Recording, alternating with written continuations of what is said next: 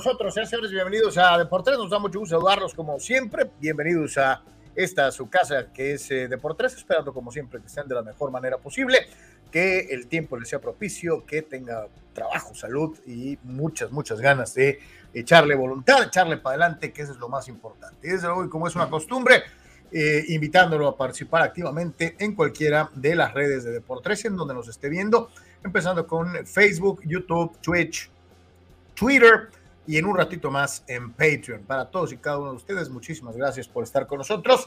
Empezando con nuestros queridos VIPs en Patreon. Sin ustedes, Deportes no sería posible. A todos los que forman parte de la familia de Deportes en Patreon, muchísimas, muchísimas gracias. Seguimos en compás de espera con los señores de Google y de YouTube. Entonces, eh, en tiempo y forma les estaremos avisando de cuándo regresamos con el eh, proceso de suscripción en el canal de YouTube. De todas maneras, y por mientras, y como se lo explicábamos, por ejemplo, nuestro querido Eduardo Seares el día de ayer, pues ahí estamos en, en, Patreon, que es en donde nos puedes apoyar en este momento. Para todos, muchísimas gracias. Y aquí está www.patreon.com diagonal deportes, el lugar en el que puedes eh, realizar tu aportación.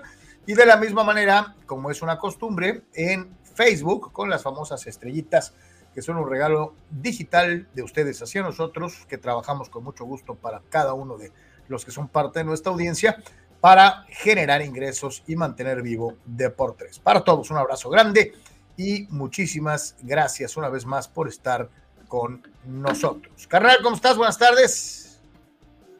Saludos, Carlos, saludos a todos. Eh, buenas tardes. Eh, pues varias, varias cosas que platicar. Este, eh, como siempre, agradecer su, su, respaldo, que es fundamental para poder seguir aquí platicando deportes como nos gusta. Patreon es eh, la vía. Si lo hace, se lo agradecemos. Y si no lo hace, pues por favor, seriamente considérelo. Sabemos que son momentos difíciles para todos, pero pues de alguna manera hay que ayudarnos. Y si le gusta el contenido eh, que presentamos aquí, las opiniones, eh, pues le agradecería a muchos que nos respalden. El, el, los pasos son muy, muy simples, eh, buscando la dirección en Patreon. Así que esperamos contar con ustedes. Eh, síganos en las diferentes redes sociales y pues vamos a tener varias de estas preguntas, de estas dinámicas, poquito la cuestión de fechas, martes y ahorita que viene un poco la cuestión de recesos, pero bueno, se presta para explorar varias, varias cuestiones y reitero, hacer algunas comparaciones y en fin, este, siempre hay cosas interesantes y, y entretenidas para platicar alrededor de los deportes. Ahí tiene usted en pantalla la más eh, reciente adquisición a la familia de redes de Deportes. Está TikTok. Búsquenos, por favor, en TikTok. Y de la misma manera, recordarles que estamos en www.deportes.com, que es nuestro portal oficial. www.deportes.com. Eh, WhatsApp abierto para los que quieran participar con sus comentarios de voz. Ahí tiene usted el número en, en pantalla: 663-116-0970. 663-116-0970. Mismo teléfono que se utiliza fuera del horario del programa para poder eh, eh, preguntarnos sobre los planes de anuncios, promoción eh, para tu negocio o servicio dentro de por 3 663 116 663 116 8920 Así que bueno, pues ahí está para todos y cada uno de ustedes. Y vámonos a lo que es el inicio de la Mashak del día de hoy, pero antes de ello, como es una costumbre, ver quién fue el primero en mandar su mensaje. El día de hoy fue Danny Maiden. Dice, con lo que está pasando con el Tata Martino y sus muchachos, yo no creo que este trip pase de la primera ronda, o sea que los mexas les van a dar su lechita y a dormir, dice eh, eh, Danny Maiden, pues pronosticando una debacle, una debacle de los amigos de la selección mexicana del Tata Martino. No creo que seas el único que piensa así. Ayer leíamos varios comentarios cargados de pesimismo. Eh, al ratito les vamos a presentar precisamente una lista que saca el diario Esto, eh, con elementos que no han sido convocados y que podrían conformar un equipo.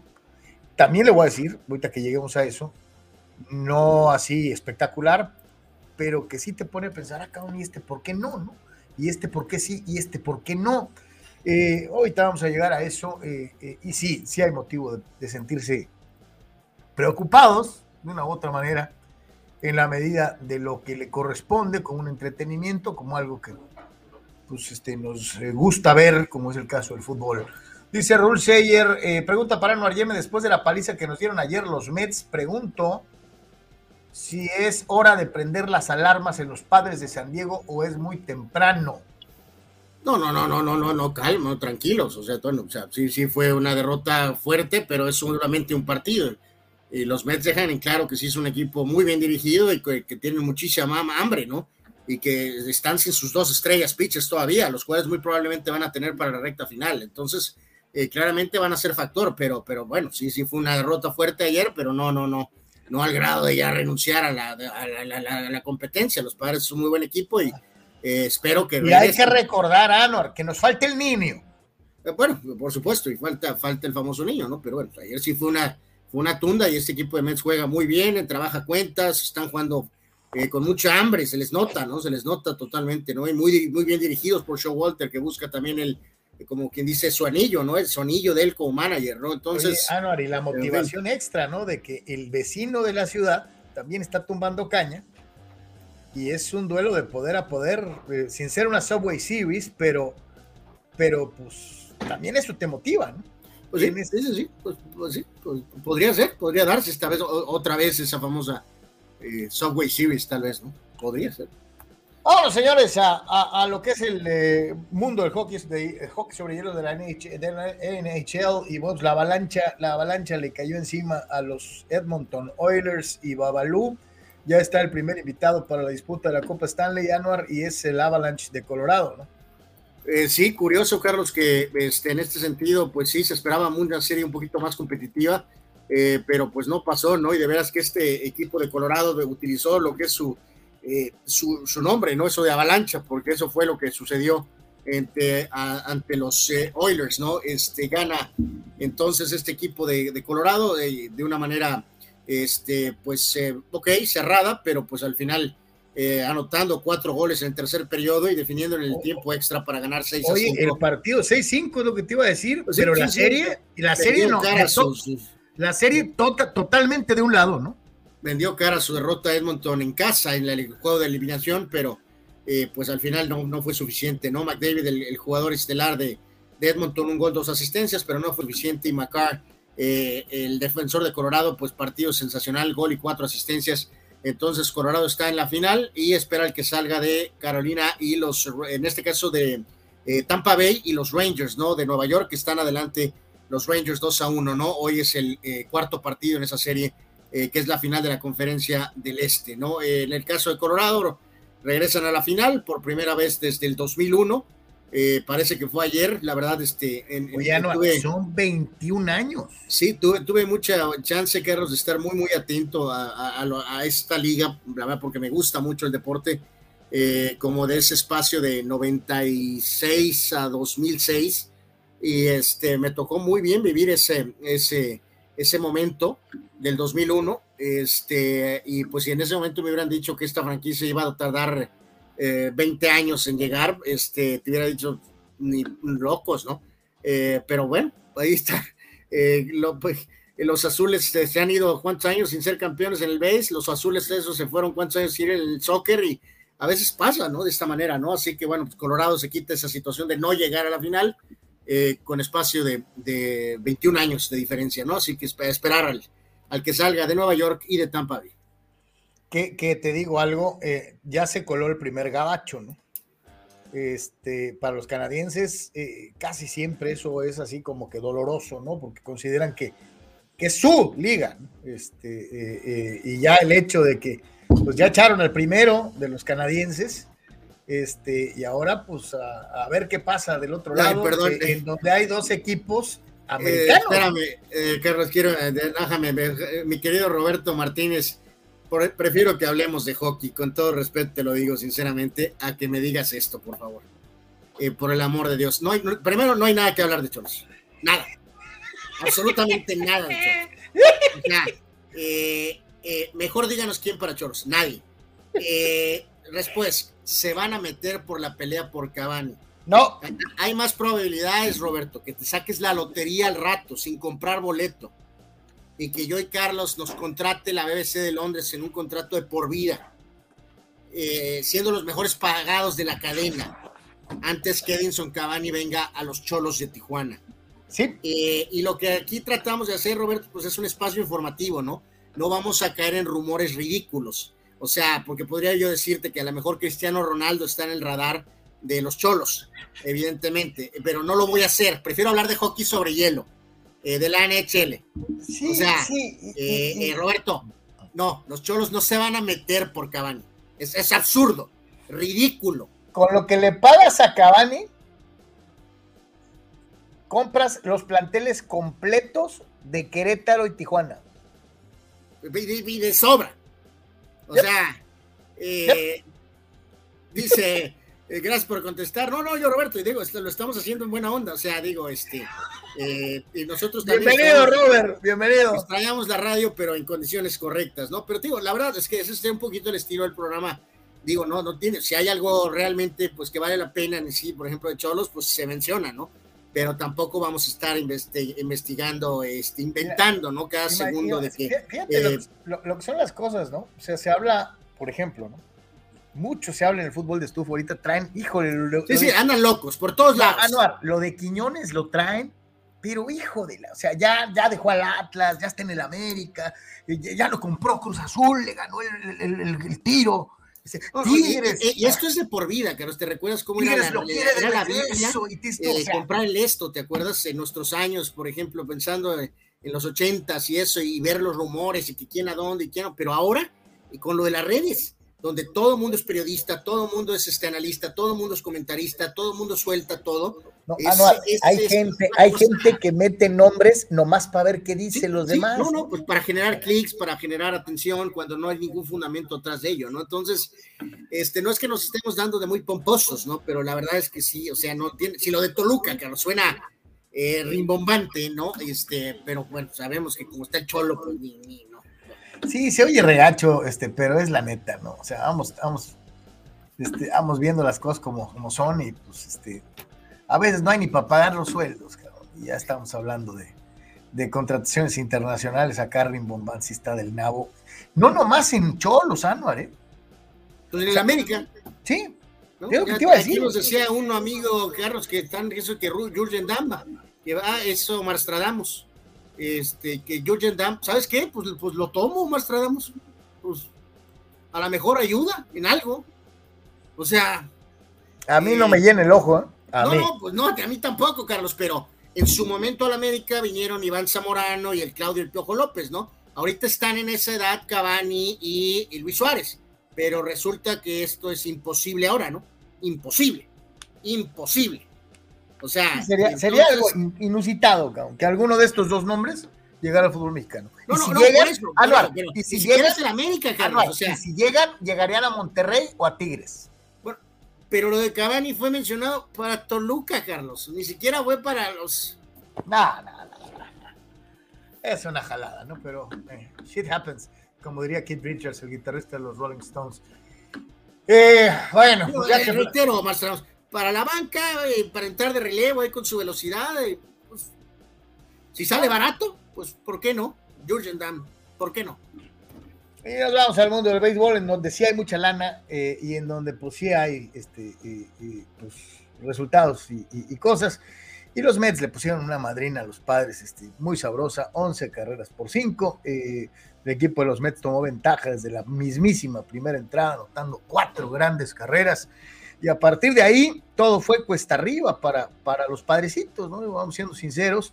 Eh, el equipo de San Diego quiso ripostar y lo hizo en la tercera, pero siempre con esa situación de desventaja contra un equipo que, como bien mencionaba Anuar, pues está motivado, eh, eh, tiene buenos elementos, está bien dirigido, es líder de su división con ventaja sobre los campeones de la Serie Mundial y, pues tiene esa esa situación, esa aura desde el inicio de temporada de que ellos iban a ser pues de los de los importantes, ¿no? De los que iban a estar en la pelea por meterse a playoff y después las posibilidades de llegar a una posible serie mundial, pues ¿por qué no?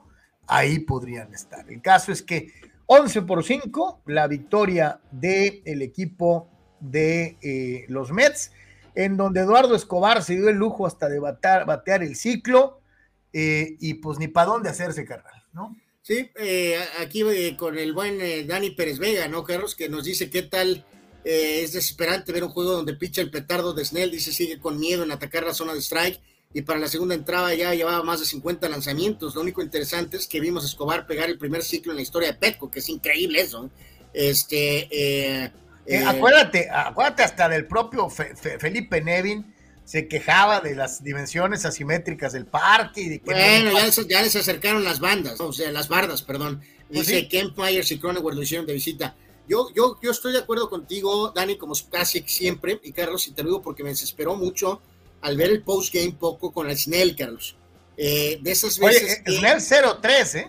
¿eh? Este, de que estaba dialogando con la prensa, Carlos, y, eh, básicamente, pues echándose la culpa, diciendo que había sido él, que era esto, y que lo que necesito yo hacer es hacer el trabajo.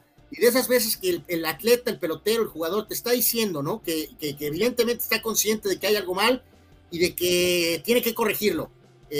ok, pero ¿cómo? Pues, o sea, porque ya llevamos un ratito trabajando, buscando, eh, me refiero a la gente de padres, eh, con el staff anterior, Carlos, con el, eh, primero con un coach de picheo, luego cuando se fue ese coach de picheo, ahora con este staff nuevo, que otra vez tuvo ahí un tema de lesión, pero el punto es que lo que dice Dani Pérez Vega tiene toda la razón. O sea, lo de Snell no parece realmente físico, ¿no? Parece absolutamente mental. Y un pitcher que tiene problemas mentales es mil veces peor que un, que un, hombro, un hombro débil, Carlos. O sea, eh, el hombro sí, oye, ¿quién, no, ¿quién, no, va a recordar el caso, te acuerdas de aquel, aquel gran taponejo, se me va el nombre ahorita, de que de repente se le olvidó la zona de strike y ya no pudo, ¿no?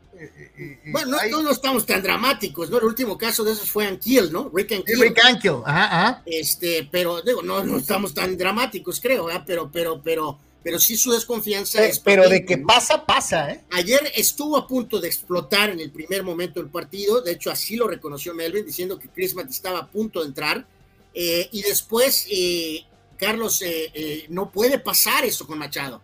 viene una jugada más adelante del partido donde hace una gran este, jugada, una acción defensiva, pero se autoconfía, Carlos, le quiere poner demasiada crema a los tacos en el tiro a, la primera base y lanza un mal tiro, muy raro en Machado. Evidentemente eso no ayudó a o me estás diciendo que se, me estás diciendo que se aniñó. Eh, eh, pues, eh, pues, se, pues se confió, se confió, le quiso echar. No es los Mets el rival, para echarle crema a tus tacos, Carlos, ¿no? Entonces, eh, en parte también, como quien dice Machado ayer, medio le dio el tiro definitivo al pobre Snell, ¿no? De alguna manera, con esa cuestión defensiva. No nada más esa, hubo un par de acciones más también defensivas, que los padres son el mejor equipo defensivo de la Liga Nacional. Y curiosamente ayer tuvieron, aparte de Machado, por ahí un par de jugadas extras que tampoco ayudaron mucho, ¿no? Entonces, aparte, insisto, un equipo de Mets fuerte, hambriento, Carlos, con un pitalonzo desatado, con, bateadores como el que pasó lo de Escobar, pero aparte otros que trabajan la cuenta, eh, que evidentemente están enrachados. Eh, así que, bueno, pues pasó de todo ayer. Eh, una derrota de esas feas. La, línea, pues, la línea de Escobar, ¿no? Cuatro hits, seis producidas, un cuadrangular. Y por parte del equipo de los padres, pues se salva Luke Boyd, que tuvo pues, tres producidas dentro de lo que fue su padre. Bueno, ayer, Carlos, porque finalmente conectó, pero su adaptación Yankees Liga Americana, Padres de Liga Nacional ha sido muy, muy lenta, obviamente. Sí, sí, sí, claro, pero me refiero al juego de ayer, en donde, bueno, pues de perdida pudo medio sacar la cara y fue el que produjo tres de las cinco carreras de los Carmelitas en un partido para olvidar dentro de lo que fue la jornada del béisbol de las grandes ligas el día, el día de ayer. Para hoy, Walker contra Darvish. Walker tiene 3 y 1 en ganados y perdidos hasta el momento eh, dentro de lo que ha sido su participación. Tayan Walker contra Yu Darvish, cuatro ganados, tres perdidos, 4.03 de limpias. Y a ver qué pasa eh, el día de hoy. Creo que sí sería importante, Anuar, para los padres, tratar de ganar el día de hoy, ¿no? Eh, no, no, no, pues, pues sí, claro, claro que sí, ¿no? reafirmar lo de los Mets, Carlos, en el tema de, de esas características ofensivas que mencionamos. Eh, aparte eh, con la cuestión de las lesiones, ¿no? El otro día que hablábamos de los récords de, este, de Gonzolín, del caso de Cortés con los Yankees, este, eh, y, de las bajas que han tenido los, los, eh, los Mets con el tema de, Jacob de Grun desde el principio y después de Scherzer, este, pues decirlo hasta, hasta este momento, ¿no? Este, del trabajo que están haciendo otros elementos. Ayer Carrasco lanzó muy bien. Eh, Carrasco también está eh, desatado, ¿no? Está 7 y 1 en la temporada, ¿no? Así que este, eso también es importante señalarlo con los Mets, que otros pitchers están haciendo la chamba y el muy buen bullpen que tienen, esperando a que se rehabiliten sus, este, sus estrellas, ¿no? Sí, sí, así que bueno, pues los Mets pegan primero y pegaron con autoridad, golpe sobre la mesa. Esperemos que a Darvish le vaya mejor de lo que le fue al asustado Snell en eh, lo que fue precisamente el, el, juego disputado la noche de ayer. Vamos con el hombre del ciclo. Digo, se dice fácil, pero pues, hit, doble, triple, home run. Eh, aquí, Carlos, eh, como siempre, mandarle un fuerte abrazo a nuestro buen amigo Alex Guzmán, nuestro compañero reportero. Él fue el que básicamente era el único representante de la región que estuvo y que fue al, este, vestidor de los Mets y recolectó unas, unas, unas palabras de, eh, de este pelotero que ayer simplemente estaba, tuvo un inicio de campaña muy lento, pero ayer explotó y bateó para el circo. Así que Alex, gracias por compartirnos tu, material y poderlo eh, difundir aquí en nuestra humilde este y abrazo grande a los amigos de TJ Sports, ¿no? Que se Así es, por supuesto, este en TJ Sports con, con él, este que hace un gran gran trabajo el buen Alex Guzmán, así que es algo breve, pero significativo por el tipo de partido ayer que tuvo Escobar y, muy bien Alex estaba ahí presente, ¿no? Eduardo Escobar. ¿Es que, que le sacaste más provecho de, para dar buenos batazos? Yo creo que lo que me, hizo, me, ha dicho Chávez es que, que confíe mucho en mi mano y confiar más en mí. Eso es lo que voy al juego ya con diferentes maneras de conformar en mi mano y reaccionar la bola, que eso es lo importante. ¿Qué pasó por tu mente en el último batazo, en el triple? que donde golpear la bola me iba a ir para tercera. No importa donde sea, pero iba a ir para tercera a buscar. Eres el quinto venezolano en pegar el ciclo en grandes ligas, unirte a peloteros como Pablo Sandoval, Carlos Guillén, Carlos González. ¿Qué sientes? Orgullo, para mí es orgullo, ¿verdad? Como te lo digo, es una cosa increíble. Eh, bater el ciclo aquí en grandes ligas es bastante difícil. Especialmente cuando estás enfrentando a un equipo tan difícil como los Padres y, es que reiterados, gracias mi querido Alex, se dice fácil, pero, pero lograr la hazaña es complicado, ¿no? ¿Cuántos años los padres tuvieron esa situación? Años, años de no poder batear el ciclo, ¿no? Eh, una organización completa que no había podido a lo largo de más de, desde 1969 hasta hace muy poco, conectar pues, un, ciclo eh, por parte de algunos peloteros. Y ahora, bueno, pues lo logra este jugador venezolano de los Mets eh, eh, y lo hace en estilo y lo hace muy, muy bien.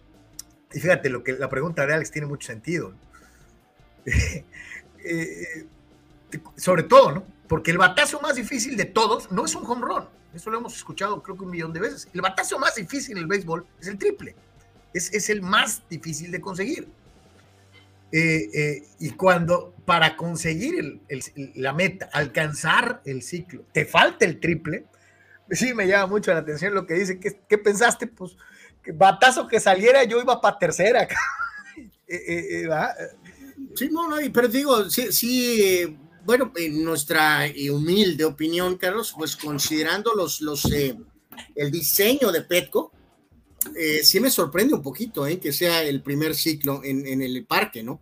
O sea, estamos hablando de que vamos para qué, este, eh, um, abrimos, abriendo qué, 2004, ¿no? Sí, o sea, sí, entonces son qué, 18 años, ¿no? Este, ya tiene 18 años Parque Petco, este, pero aún con el ajuste de las bardas que, que acercaron, sí, sí me sorprende un poquito que, que, haya sido el primer ciclo, ¿no? Pero en fin, sea, es, es, es lo que pasó ayer, ¿no? Fíjate lo que apunta Efraín, ¿no? El Efra dice, noté que varios ya querían que se acabara el juego. Así, sin ganas, entre ellos Machado. Pero los Mets divirtiéndose a lo grande. Eh, pues sí, sí, sí, así de contundente fue ayer la, tunda. Eh, sí, sí, sí, sí, sí, puede ser que sí se palpó esa situación de, eh, pues medio ya vámonos, ¿no? O sea, este... Dice Dani Pérez Vega, a lo de Snell no parece físico, por mecánica, dice. Es de esos atletas de generación de cristal mental que se deprimen y tiran la toalla. Ya pasaron dos años desde lo de la Serie Mundial con Tampa y todavía no lo supera el amigo. ¿Te acuerdas, Dani y Anuar, cuando, cuando se da el cambio en el famoso coche picheo, como que quiso sacar la cabeza de la arena, pero conforme hemos ido avanzando, eh, ha vuelto a, recaer en, esa falta de confianza, ¿no? Cuando le, conectan, ya no sabe qué hacer, ¿no? Sí, sí, con un staff nuevo y todo, y todo, de, un grupo de trabajo, ¿no? Este, sí, sí, sí, la verdad, complicadísimo, complicadísimo. Dice, dice Roberto Martínez, amigos, me hicieron el día con el comentario cholo, hermano, este, quisiéramos poder decir de veras, de corazón, vienen los dos, viene Tiburón Suárez y Cavani a reforzar a los cholos, a sacarnos del marasmo, pero pues no. A duras penas trajeron a Pancho Pérez de eh, un equipo venezolano y, no me acuerdo quién más. Entonces, no, pues está este defensa, me México Culichi vía Costa Rica, ¿no? Y el otro jugador es Mazatlán, pero pues todavía no lo anuncian real, oficialmente, ¿no? Se oye regacho, pero pues así es. Las mejores actuaciones en el picheo bateo de las grandes ligas en la jornada del día de ayer. Hay varias preguntas ahí de Abraham Mesa sobre tus Yonkes, eh, eh, Anuar, eh, dentro de lo que fue precisamente la actividad del béisbol en lo que fue el día de ayer. Son los top performers. Sí, obviamente encabezados por Eduardo Escobar, ¿no? Ya, había mencionábamos su impresionante línea, este, bateando para el ciclo, cuatro imparables con Ron, seis remolcadas y anotó tres, ¿no? Simplemente desatado. Eh, Kyle Tucker con Houston, también excelente partido, eh, igual que, el famoso José Altuve, eh, por esos astros siguen, Oye, Pepe Altuve, el chaparrón, mal que bien, esteroides o no esteroides, ahí sigue, ¿eh? Eh, vibradores o no vibradores, pues sí, ahí siguen peleando, ¿no? Y reiteramos, este equipo ha perdido a Correa, ha perdido a Springer. y en el lado del picheo hay uno de tus jugadores favoritos. ¿En el picheo de los Astros? No, no, en, el, en la lista de picheo. Ah, ok, sí, sí, por supuesto, ¿no? Y bueno, también Raleigh y Rodríguez tuvieron juegos muy buenos para Seattle. Eh, pues sí, poco visto y siempre festejado en este espacio, que alguien lance un juego completo, es un milagro eh, Michael Waka, efectivamente, nueve entradas, eh, seis ponches, solamente una base. No puedes eh, negar que ese es un gran apellido, Anual. Digno. pues vaya que sí es único, ¿no? Sí, sí, sí, es único, Michael Waka. Este, este, Hunter Green de Cincinnati, también una buena labor. Siete entradas, ocho ponches, cero bases. Carrasco, evidentemente, con los Mets, que enfrentó a los padres. Siete entradas, diez ponches, cero bases. Ross Stripling con Toronto, bueno, cinco entraditas, ese como que no. Y el famoso Silvergard con el equipo de los Angels. Hay que decir que él medio lanzó bien, Carlos, pero obviamente tenemos que reconocer ahorita en este momento en grandes ligas que después del buen inicio, este, los pobres Angels están en problemas serios ahorita y están en el slump mayor, 12 eh, derrotas en fila, ¿no? O sea, ayer Syndergaard lanzó relativamente bien, pero los Angels han perdido 12 y ya están a 8 y medio de los Astros, ¿no? Oye, Anuar, pero no puedes dejar de reconocer que Sindergaard van como tres veces o cuatro que aparece aquí. No, no, de acuerdo, pero creo, que, lo ha hecho bien Thor. No, lo consideraría un error, Carlos, de los Mets. Creo que era en, en beneficio de ambas partes decirse a volar y, después de tantos años en los Mets esperando, siempre lesionado, como que le ha sentado bien el, el aire de California, ¿no? Eh, al menos no se lesiona, ¿no? Entonces los Mets están, parece, bastante bien sin él y él medio, pues ha lanzado, a pesar de que su equipo ahorita ya, ya se empezó a ir al toilet, este, eh, como pensamos, ¿no? Que iba a pasar. ¿Quién era nuestro amigo aficionado que cuando tenían el, no, eh, tocayo, el tocayo, el tocayo, estaba muy, muy fuerte con los, con los Angels, pero. Ya están mis angelitos, tenga. Este, digo, pues ahorita obviamente siguen segundos, ¿no? Pero, pero pues sí, este es la racha más brava de todos los grandes ligas. ¿Cuánto dijiste? ¿12 derrotas? Llevan 12 derrotas en fila. Este, obviamente la racha perdedora, pues más, más fuerte, ¿no? Eh, Yankees tiene 6 ganados en fila. Eh, en cuanto al lado de triunfos, y los Bravos también ganados 5 en fila, básicamente. Y también del otro racha perdedora por ahí es eh, Oakland, que ha perdido 6 hasta el momento. Lo que te decía de los comentarios Yankees de, de nuestro querido Abraham Mesa, Saludos, mi querido Abraham. Haroldis Alzheimer Chapman tiene meses que se le olvidó la zona de strike, pero no, no se le olvida cobrar su megabodrio contrato, dice eh, Abraham Mesa, eh, cayéndole encima al velocista eh, Haroldis. Y dice, ¿qué opinas, Senor, de que Yankees iría por Andrew Bennington para reforzar el center field y hacer un cambio por Hicks y el autocorrido Miguel Andújar? Pues no, no está mal, Abraham. Lo de Andújar, pues ya es mutuamente, ya el, este, parece que eso ya, ya no da para más. Y Hicks es, es, fileteado eh, permanentemente por la prensa neoyorquina, ¿no? Lo hacen ceviche eh, todos los días a Hicks. Entonces, podría ser, podría ser. Como es una costumbre, el buen, el buen Víctor Baños este, eh, se va con, con, su Dodger Blue y nos dice, ¿no? Muchachos, Kershaw regresa ya el fin de semana, dice, ya lanzó en AAA cuatro entradas, una carrera, y Monsi cerca también de regresar, él en AAA va con un hit en seis turnos, importante recuperar su bat. Víctor, si los Dodgers de por macizos, imagínate con un Kershaw como nos había mostrado el inicio y con un Monsi de regreso, este, todavía más a consideración. Por cierto, Carlos, que bueno, Yankees juega en Minnesota a las 4:40, tiempo de la región, lanza Tylon, que está 6 y 1 con 2.30 de efectividad, y los Dodgers en uno de esos juegos raros, en interligas, como que no embonan. Eh, eh, Dodgers está en Chicago, pero para enfrentar a medias blancas. Eh, no hay White contra Copec en el duelo Pero no, no, no, como que es esos nombres raros, esos duelos raros, ¿no? O sea, evidentemente. Y eh, a las 6:40, pues el de los padres, ¿no? A las 6:40, el de, el de San Diego contra los Mets que ya mencionamos. Dice Jorge Crespo, ¿qué ocupan los Angels? ¿Perder 20 al hilo para correr a Joe Maddon? Dice, si fuera otro entrenador ya lo hubieran despedido. Los jugadores no corren, sobre todo Trout. Dice, mucha nómina, pocos resultados. La opinión sí, pero Jorge, no tienen picheo. O sea, este. Con todo lo que hemos destacado de Syndergaard y lo que hace Otani les falta un poquito más, ¿no? Sí, sí, o sea, la, característica desde el principio era, era esa, ¿no? O sea, obviamente, anotar carreras, pues, eh, eh, digo, obviamente Trout ahorita está en un slump brutal, pero eh, me extrañaría mucho que sea Grillo, ¿eh? Madon es un manager de, de, estar con los jugadores, o sea, simplemente creo que, que, el equipo no, no, no, pues no, no, no, esa, no, no, no está bien estructurado. ¿no? Les, pasó lo que a veces sucede, ¿no? Que de repente se te cae el, el, después de una buena racha caes en un slump y para salir pues les va a costar.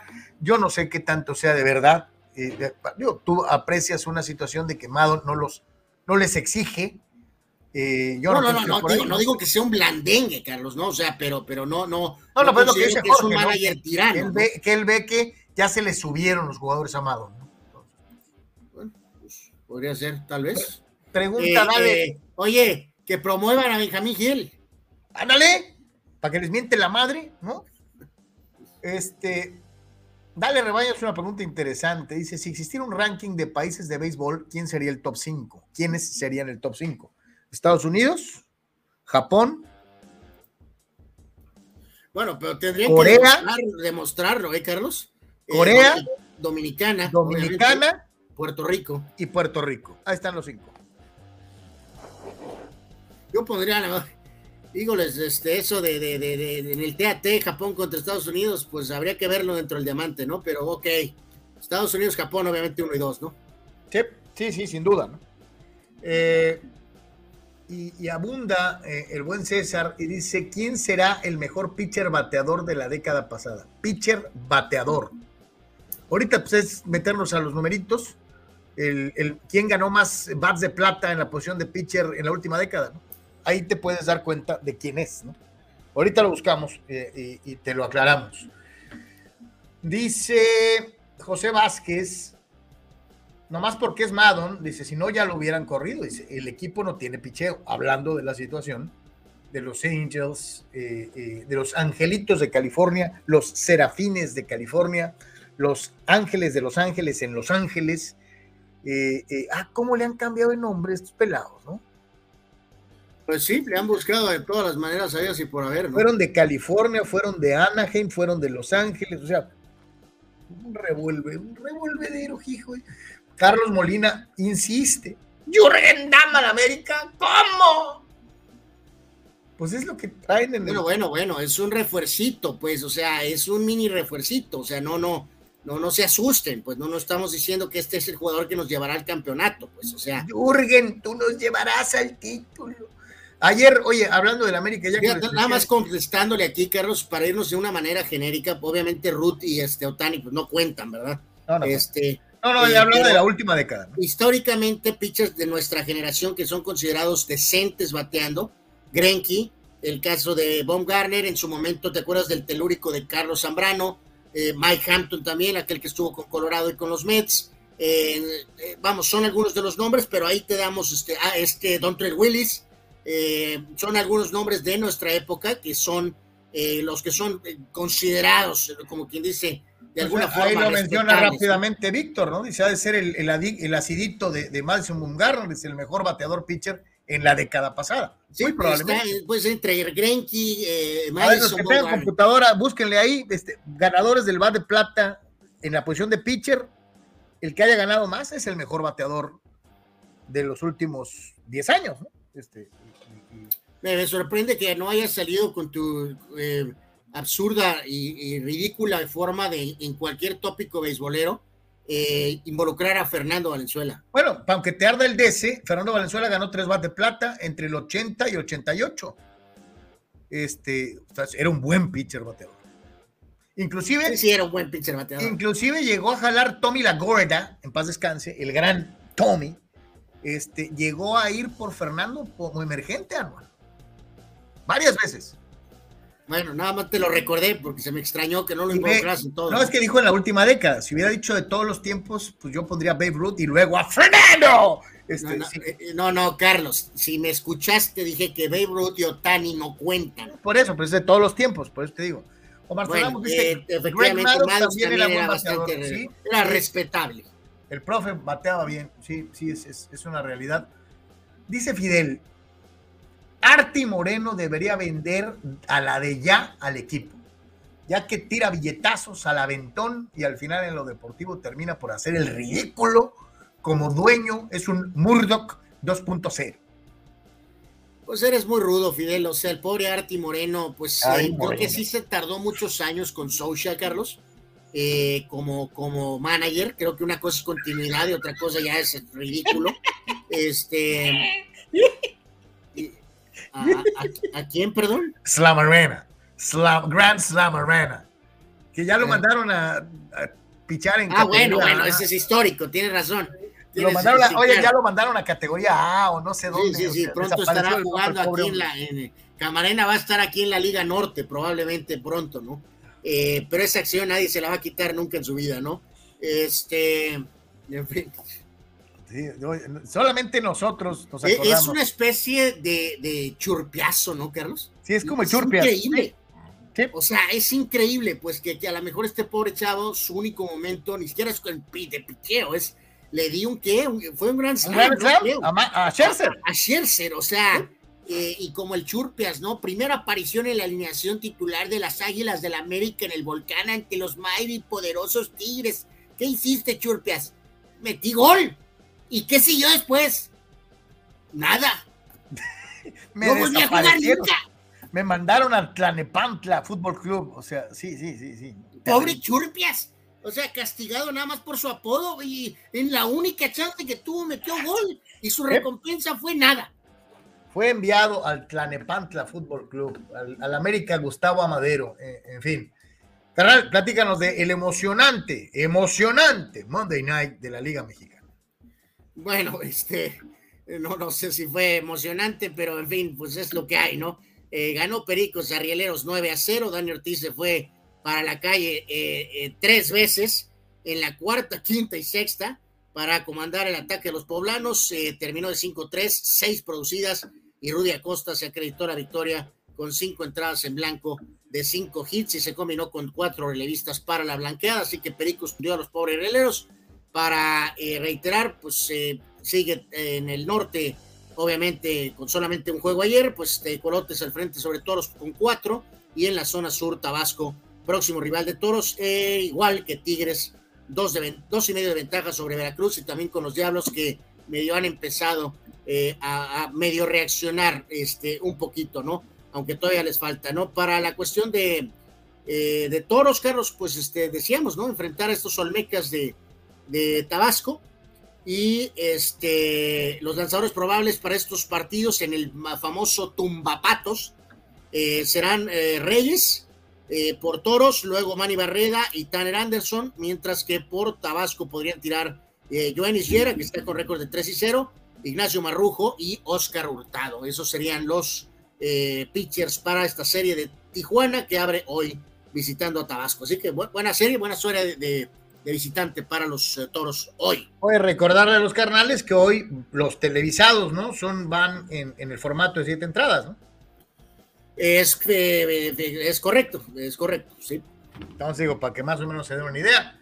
Así que ahí está el Monday Night, Monday Night de la Liga Mexicana de Béisbol. Emocionante, 9 a 0. 9 a 0. Este, eh, bueno. Eh, dice Omar Stradamus. ¿Se acuerdan de aquel toque en, un juego de los Arizona contra Padres que estaba pichando Schilling? Cuando le, estaba sangrando el tobillo, Omar Stradamus. no, no, no, no, creo que le, le, rompieron, el que le rompieron en un hit, Carlos. Eh, ah, con el toque de este, bola. Sí. Sí, sí, sí, sí, sí. Sí, sí, sí. ya se morían. Las escritas, no escritas, pues. Eh, sí, que ya se morían, ¿no? Ya se morían, porque les. ¿Cómo, cómo eran eh, tan creo que a eso te refieres, ¿no, Marcelo? si estamos en lo correcto. creo. ¿Cómo eran tan desleales de, de, de, de, tocarle la bola para romperle un sin hit, ¿no? Dice Daniel Arce, en esta época Pujols y Yadier Molina, este, eh, ya que ya picharon, acuérdense que son hits, acuérdate que ya son, este, ¿cómo se llama? Bueno, pero este, fueron dignos petardos, este, los roquearon, ¿no? Este, dice, Fidel insiste, Arte Moreno es malísimo como dueño de un equipo de béisbol como los Saints. Ya ganó una serie mundial. Sí, por eso, pero hace 20 años, Carlos. O sea, él ha puesto la lana, pero desafortunadamente la gente que ha puesto ahí también puede ser cuestionado, ¿no? Que a lo mejor no puso a las personas correctas, pero también esas personas pues son las que han petardeado, ¿no, Carlos? O sea, porque los Angels no ha sido un tema de dinero, ¿no? Eh, digo, como dueño, bueno, pues o sea, primero es eso, ¿no? O sea, si es un dueño pichicato como el de Oakland o algo así, pues es un desastre. Pero Arti Moreno ha puesto la feria. El problema es que pues no ha funcionado, ¿no? Tú eres muy injusto con Mike Socha. No, no, bueno, pues Carlos, o sea, pero se quedó 3, 4, 5 años de más, o sea. Sí, pues sí. Ese es el problema con, con, lo de Socha, pues. En el golf ya platicábamos del caso de Phil Mickelson, pues ya no es el único nombre que se suma a la lista de los millones y la posibilidad de jugar golf profesional en el eh, Tour Saudí Árabe para escarnio y ardor en salva sea la parte de los eh, eh, amigos de la PGA que empiezan a ver cómo pues los billetes se empiezan a llevar más nombres, amor. Sí, ahora fue básicamente Dustin Johnson, que a los que tiene pues buen rato como prácticamente número uno o, o, que tuvo ese número uno por un buen rato eh, curioso, este hombre, Carlos, está casado con la hija de Wayne Gretzky, la leyenda del hockey. Es que, por cierto, es una mujer espectacular. Es una mujer muy bella. Este, este Dustin Johnson eh, va a jugar en el famoso Tour Árabe, Carlos. Parece que le dieron un bono por firmar, pero de esos así descomunales, del cual me había mencionado Greg Norman, el ex jugador, que es como quien dice la cara de este famoso Tour Árabe eh, que Tiger rechazó, pues Dustin Johnson dijo, no, si esto me cuesta jugar en la Copa Ryder, ni modo, tengo que pensar en mí y en mi familia. Otro de los nombres grandes fue Phil Mickelson, que mencionamos ayer, que finalmente decidió jugar, y también ya estaba comprometido el veterano español Sergio García Carlos. Entonces, eh, es mucha feria, ¿no? Es mucha feria. Y Johnson sí está en su prime, no es el caso de Mickelson y de García Carlos, pero eh, pues creo que este sí de plano dijo, este, no, no, no, no voy a pasar eso. Pero, Anuar, aquí, aquí sí hay que dejarlo bien claro y hay que establecerlo, ¿no? La situación está del famoso monopolio. Eh, se supone que América, como ellos mismos se autodenominan, sin recordar que América es el continente y no el país, ellos afirman que es the land of free, ¿no? Y que una de las principales premisas de the land of free es la libertad de poder escoger lo que te dé la felicidad. Y si la felicidad te la da trabajar por 800 millones de dólares, pues entonces eres libre, de acuerdo a la constitución, de perseguir tu felicidad y jugar en el Tour Árabe, cabrón. O sea, eh, eh, eh, y sin embargo, aparecen en The Land of Free y en el PGA Tour estas advertencias, vulgo amenazas, de si te vas para allá ya no vas a representar al país, cabrón. Este, o sea, ¿dejas de ser americano o cómo? No entiendo. Sí, que se habla de alrededor de ocho, de ocho eh, eventos, Carlos. Dos de ellos, por cierto, se van a jugar en campos del expresidente Trump. que también eso tiene ese famoso tinte político que incomoda supuestamente al PGA, este, pero pues eh, habrá, habrá que ver cómo evoluciona esta historia, Carlos, ¿no? Porque tampoco se está hablando, digo, el PGA Tour, pues es obviamente como cualquier liga prácticamente americana, ¿no, Carlos? Que tiene semana a semana, es un calendario de todo el año prácticamente, eh, dejando incluso a un lado los majors, eh, porque a lo mejor los majors, se man, o sea, sí son parte del PGA, pero se manejan también de una manera hasta cierto punto muy autónoma, ¿no? Entonces, por ejemplo, Johnson creo que dio a entender que sí podrá jugar por lo menos en alguno de esos majors. Eh, pero bueno, el, tema aquí es que este Tour árabe dudo mucho, Carlos, que quiera aventarse una serie de, de, 45 eventos o 50 eventos por año. O sea, entonces también esto tendría que ser considerado hasta cierto punto, pero en fin. Lo que les arde en el DC, Anuar, es el que les, el que atenten contra la eh, Almighty, eh, el poderío del PGA Tour. Entonces, o sea, ellos se sienten atacados porque asumen que los jugadores están poniendo a la PGA como plato de segunda mesa por los dólares, ¿no? Entonces, aquí la pregunta sería, ¿no, ¿no sería entonces más justo que PGA pensara en elevar el dinero en los premios para competir contra el Tour árabe? Pues está cañón competir contra los árabes, ¿no? No, yo lo sé. Eh, pero no puedes coartar la libertad de un individuo de buscar ganar más dinero. Pues sí. Vamos a ver si lo, eh, eh, lo de Johnson, de Tona que más jugadores, más en su prime, pues mira, ahí, mencionaste tres, dos de ellos, uno en vías de retiro, como es Sergio García, uno ya casi al final del camino, como es Mickelson, y este hombre que está pues en sus meras matas, ¿no? Entonces, ahí tienes ya tres ejemplos distintos de jugadores que abrazan la posibilidad de ganar más dinero y aprovechar su momento eh, eh, jugando con los árabes, ¿no? Esa es, aunque le arda la PGA, yo creo que la lana... Eh, la lana es una invitación permanente para hacer las cosas eh, eh, con estos señores, ¿no? Y si no, pregúntenle a los mogules rusos, a los mogules árabes, que ahora controlan deportes en los que tradicionalmente antes no participaban con capital. Ahora encuentras dueños árabes o rusos en, la Liga Premier inglesa, en, la Liga italiana, hay capital árabe en España, eh, en fin. así que bueno.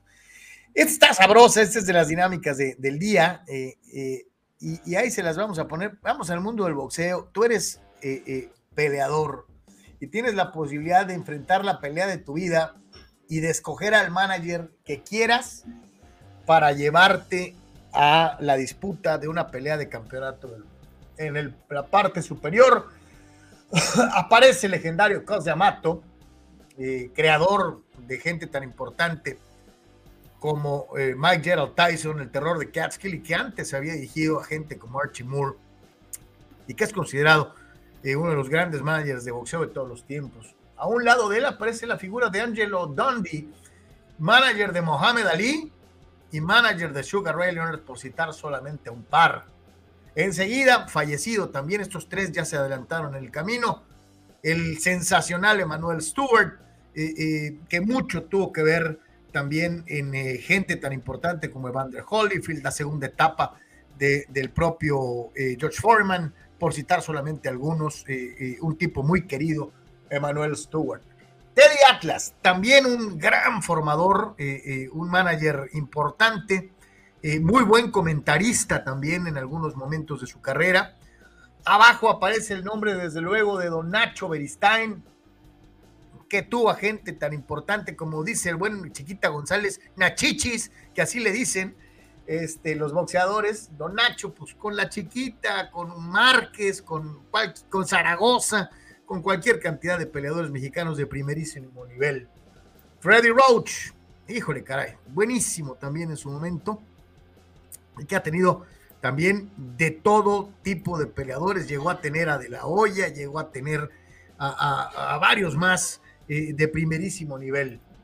El polémico, el aguerrido Luduba, usted lo recuerda en la esquina de Meldrick Taylor queriéndose comer a, a, Richard Steele porque le paró la pelea contra Chávez. Bueno, pues Duba tuvo también por momentos a Hagler, tuvo por momentos a otros peleadores de extraordinario nivel eh, eh, dentro de lo que fue su paso. Y en la parte derecha, abajo, y con el debido respeto, creo que no, no, no, no cabe en la lista, pero pues lo pusieron.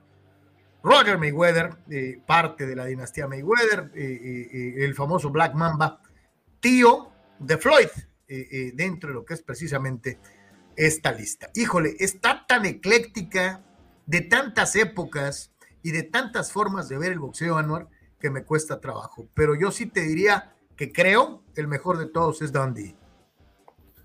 Eh, sí está brava esta, esta pregunta un poquito, Carlos, sinceramente tienes razón.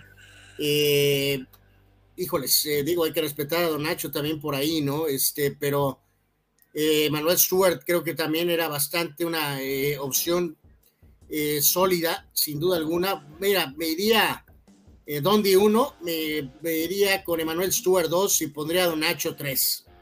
Eh, pero bueno, sabemos lo que hizo Luduba, lo que hizo, lo que ha hecho Freddy Roach, por supuesto, y el trabajo que hizo Cosa Mato también, o sea, sin duda alguna, ¿no? Pero eh, si pusiera un top 3 aquí ahorita, te diría, ok, Dondi 1, Emanuel Stewart 2, Beristain 3. Oye, Emanuel tuvo a Klitschko, tuvo, tuvo, híjole, tuvo un montón de, un extraordinario manager de boxeo, además un buen tipo y era muy buen comentarista también, eh, eh, eh, don Emanuel. Yo pondría a Dundee, pondría a Emanuel Stewart como número dos y sí le daría su lugar a don Nacho Beristain por la cantidad de campeones en el tercer sitio, ¿no? Entonces, ustedes, ¿a qué, si tuvieras un boxeador ¿a qué manager de esta lista escogerías? Dice Bernardo González, Carlos, ¿qué fue del entrenador del aguerrido Jorge Caguachi? esa, más bien es como la pregunta de los 64 mil, ¿no? O sea. La, pregunta es más bien, ¿quién se animó a entrenar a ese bodrio? O sea. Bueno, supongo que hay que trabajar, ¿no? Pues, pues sí, Sí, sí, como quiera. Pregunta Dani, Dani Pérez Vega, ¿y contra quién van a competir estos jugadores en el Tour Árabe? Dice, ¿puro golfista europeo y asiático amateur? Pues no necesariamente amateurs, pero sí, sí, este, evidentemente también eh, profesionales y un nivel, pues, eh, eh, inferior, ¿no? que a lo mejor, vamos a decir, en el gran esquema no tienen mucho que perder y es la posibilidad de la bolsa, Carlos, de los diferentes eventos, vale la pena, vale la pena. Dice Rul Seyer, saludos. Elijo al señor Beristain y me subo al ring contra el inflanelo. Si le aguanto dos rounds y en el tercero me dejo caer, me voy feliz con los dólares. Dice Rul Seyer, él escogería a Nachichis y que este y que le aguantaría tres rounds a Inflanelo. Este. oh my God. Este, eh, Nos decía nuestro buen amigo Omar Stradamus, ¿no? Que esta, noticia que ha venido trascendiendo en el béisbol mexicano, ¿no? De Chihuahua y Querétaro, nuevas plazas de la Liga Mexicana de Béisbol. Yo la verdad no veo a Querétaro, pero pues, quién sabe. O sea. Sí, no, ya, ya traen esto desde hace rato, Carlos. Lo de Chihuahua ya sabemos que ahí les importa lo de ellos. Eh, los intentos anteriores no han funcionado y Querétaro a mí no me gusta en lo más mínimo, pero pues sí, lo traen ya atravesado desde hace rato, así que pues sí, todo indica que sí, ese es el camino eh, mi querido Marstradamus, este, la verdad, pues, yo no le veo mucho futuro. Oye, en Chihuahua es como la hermana república de Chihuahua, ¿no? E, ellos nomás ellos, sus equipos, sus ligas, sus propias ligas, a ellos no les importa el resto del país, la realidad. sin duda alguna, ¿no? Y Pepe Vázquez nos mencionaba, Carlos, con lo, rematando ahorita con lo del Daybase, ¿no? De los malos contratos de los Angels, con Pujol, malo, el de Hamilton, pésimo, el de Rendón también está siendo un desastre y dice a Otani le van a dar un dineral y va a ser un contrato probablemente malo también. Pues bueno, de Otani probablemente va a ser el más productivo, pero lo otro sí son crasos errores, ¿no? Son crasos errores de Toro Moreno por dar el dinero, por autorizar dar el dinero, porque su gente que sugiere esas contrataciones, pues evidentemente es un error. Y fueron un error, ¿no? Dice, dice por acá eh, el Efra dice, yo quiero a toros en el Pacífico para verlos en la serie del Caribe. Dice, ¿qué tan guajiro suena? ¿Habrá alguna oportunidad futura como sultanes? Ya lo hemos dicho, yo creo que Tijuana tiene público para todo el año. Yo creo que si de veras la directiva que encabeza eh, eh, pues, la familia lo haría, pero te lo digo sinceramente, no estoy muy cierto de que hayan dado el paso, de que se podría por Oye, porque, porque ya tienen rato con esto, y los primeros en pues decir que querían béisbol todo el año eran los Uribe, pero pues ya pasó mucho tiempo y ya se quedó todo con, con el verano. Si se fueron antes por otras plazas, quiere decir que ahí hay algo extra. Eh, sinceramente no, lo veo, ¿eh? No lo veo pronto, no lo veo Sí, porque ya hubiera pasado, ¿eh? Ya hubiera pasado. Y, como bien mencionas, primero fue Guadalajara, primero fue Monterrey, luego Guadalajara. Este, Tijuana tiene todo para hacerlo y no se la han soltado. Este, ya conocemos que la Liga del Pacífico le tiene mucho recelo a Tijuana desde hace muchos años. Entonces, pues, quién sabe. Eh, vamos al mundo del deporte blanco, carnal, con el tenis y don Rafa Nadal eh, eh, y el ranking ATP, ¿no? Sí, pues un poquito complementando lo que platicamos ayer, ¿no, Carlos? Este, yo creo que quedó interesante, mencionamos un poco el tema del, del ranking de las damas y pues hoy se complementa un poco con la cuestión de los, este, de los, de los varones, ¿no? Y en este sentido, a pesar del triunfo, Nadal sigue en el cuarto sitio en el ranking, Djokovic sigue primero, Medvedev está segundo, Esberet tercero, Nadal cuarto, pero pues él es el que gana, ¿no? El que el ranking, pues que se vaya a volar, ¿no?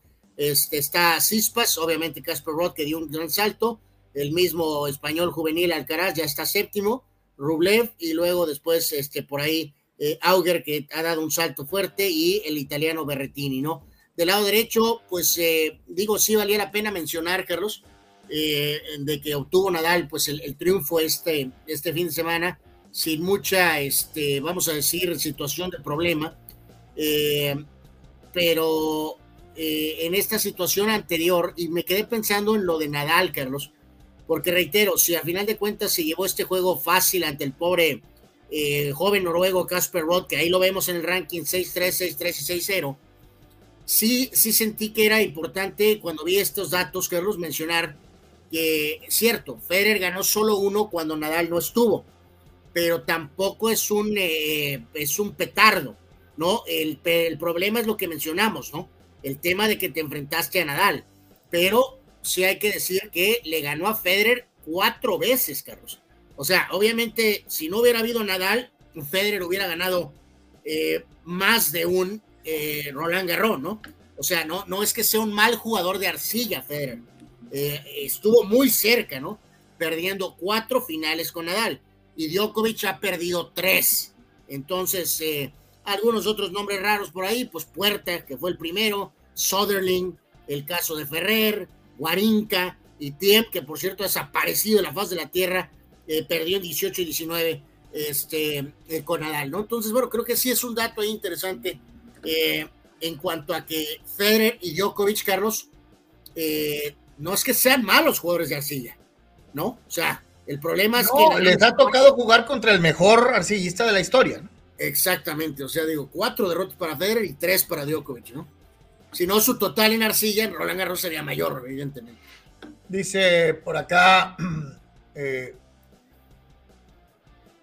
Dice Fidel, la capital Chihuahua con los Dorados han sido un equipo que solo ha destacado por estar en los últimos lugares de la Liga Mexicana de Béisbol y nunca en su historia han disputado una serie del Rey. Los intentos generales no han sido buenos. Los intentos generales no han sido buenos.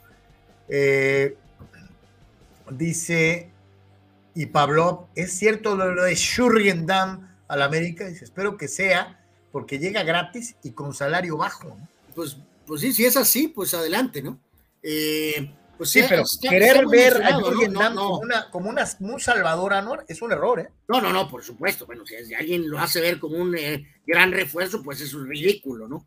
O sea, este, pero bueno, considerando que en tiempos de vacas flacas, pues bueno, este, pero en fin. Manny nos manda. O sea, todavía no se hace, esto es, no, no hay anuncio oficial, ¿no? Carlos, de eso todavía. Manny nos manda el ranking mundial. Aquí lo tengo, nomás que no se los puedo poner ni compartir porque como es en WhatsApp. el ranking de la Federación Internacional de, de Béisbol, ¿no? Y en la posición número uno aparece Japón. En el segundo escaño aparece China Taipei. En el tercer lugar, Corea. En el cuarto lugar, México. Y los Estados Unidos aparecen hasta el quinto sitio. Eh, eh, Venezuela es sexto, Dominicana séptimo, Holanda, sí, Holanda es octavo, Cuba es noveno y Australia es décimo. Hay que recordar que una cosa es lo que maneja Major League Baseball y otra cosa completamente diferente lo que maneja la Federación Mundial de Béisbol. Entonces, para el béisbol amateur, son el, triunvirato, el top 3, Japón, China, Taipei, Corea del Sur. México es cuarto, Estados Unidos quinto.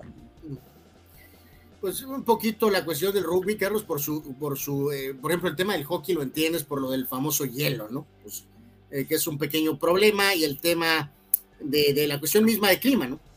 Eh, pero en el tema del rugby, un poquito diferente a lo que es el vóley en, en arena, eh, no, no, no en playa, sino voleibol de, de arena. Sí, sí, voleibol. Este, bueno, de arena. Eh, que es difícil de, bajo techo. De entender, bajo techo. Eh, ¿Por qué no, no tiene mayor tracción? O sea, sí la tiene, pues obviamente, pero no, no, no para estar metido entre los deportes grandes, los más importantes, pues por decirlo de alguna manera. El rugby, pues también tiene todo, ¿no? Carlos tiene, tiene la cuestión física, la cuestión de atletas, o sea, la cuestión de atraer masivas eh, eh, por la cuestión de jugar en, cancha grande, por decirlo de alguna manera, ¿no? Pero no sé, no sé si al ser tan rudo, no sé eh, por qué no tiene, ¿no? O sea, más tracción, incluso en los propios Estados Unidos, porque creo que es otra opción, ¿no?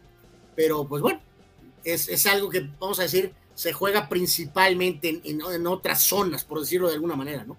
Pero sí, sí sorprende porque el deporte en sí, como que tiene las características para, para supuestamente a lo mejor atraer, ¿no, Carlos? Pero nunca, nunca ha pasado en esa eh, dimensión mundial, pues, ¿no? O sea. Fíjate lo que dice Dani Arce. Prefiero a Daniel Vilos de regreso que a Jürgen Damm en el América. Híjoles, esa sí está dramática, pero pues bueno. Pues sí, o sea, Jürgen Damm, o sea, también no puedes venir a nada más a hacer TikToks, ¿no? O sea, este, entonces, pues sí, sí, entiendo la. La, la, la, Dam Anuar, y ayer tuvo que salir Fernando Ortiz a aclarar que Giovanni no va a tener segunda oportunidad en el América, ¿no? O sea, lo traían, pero a todo tren, de que Giovanni va a volver, y Giovanni, y Giovanni. Ayer Ortiz lo aclaró. No tengo idea, nadie me ha dicho, no va a ser pretemporada o no está haciendo pretemporada. Entonces, traen amolado a Ortiz con. sí, o sea, eh, sabe, sabe Dios quién estuvo empujando eso, ¿no? Eh, ya que hablábamos de tenis y del tridente, y me refiero al tridente con Nadal, Federer y Djokovic, vámonos a esto, ¿no? Sí, que eh, en este en este caso complementamos aquí ahora sí con los números totales, ¿no, Carlos? Ayer los mencionamos brevemente, pero ahora es más, más gráfico, ¿no? Del tema de más, más, más Grand Slams, ¿no? y ahí está muy claro, ¿no? 22 de Nadal, 20 de Djokovic y 20 de, Federer. Lo que aquí sí segmento un poquito más también por ahí es en la cuestión de, de, la, de, lo que son los torneos ATP. ¿Te eh, acuerdas? Ayer hacíamos la comparación de Serena contra Steffi, Steffi Graf contra Serena Williams, y muchos de los números fuera de Grand Slam, aunque solamente hay uno de diferencia entre Graf y Williams, favorecían a, la alemana. Aquí lo podemos apreciar igualmente en cuanto a triunfos en torneos ATP 2000. Eh, el mejor es Djokovic, el segundo es Nadal y Federer solamente tiene 28 victorias. En Juegos Olímpicos, el único que puede decir que ha ganado una medalla de oro es el español. Eh, eh, y en torneos de Grand Slam, pues ya le saca dos de ventaja a Nadal, tanto a Djokovic como a Federer. Sí, totalmente, ¿no? Entonces, eh, eh, bueno, pues e, ese es eh, el tema ese que en particular, ¿no? De que, de que quieren un poco disminuir el tema de Nadal por ganar en, la mayor parte de ellos en, la arcilla, ¿no? Y fíjate lo que me llama la atención cuando ves la lista del lado derecho, obviamente el triunvirato aparece a tope en la victoria solamente de Grand Slams. Nadal, Federer, Djokovic, pero abajo aparece Pistol Pete, Sampras, aparece Roy Emerson, que es una figura del pasado, al igual que el australiano Rob Laver, y eh, desde luego el que ayer platicábamos, eh, eh, se dio el lujo de retirar, retirarse a una edad muy, muy temprana, como es el caso del sueco Bjorn Borg, que a pesar de haber jugado prácticamente menos de la mitad de la carrera total de Federer, menos de la mitad anual, tiene ese título. absolutamente, ¿no?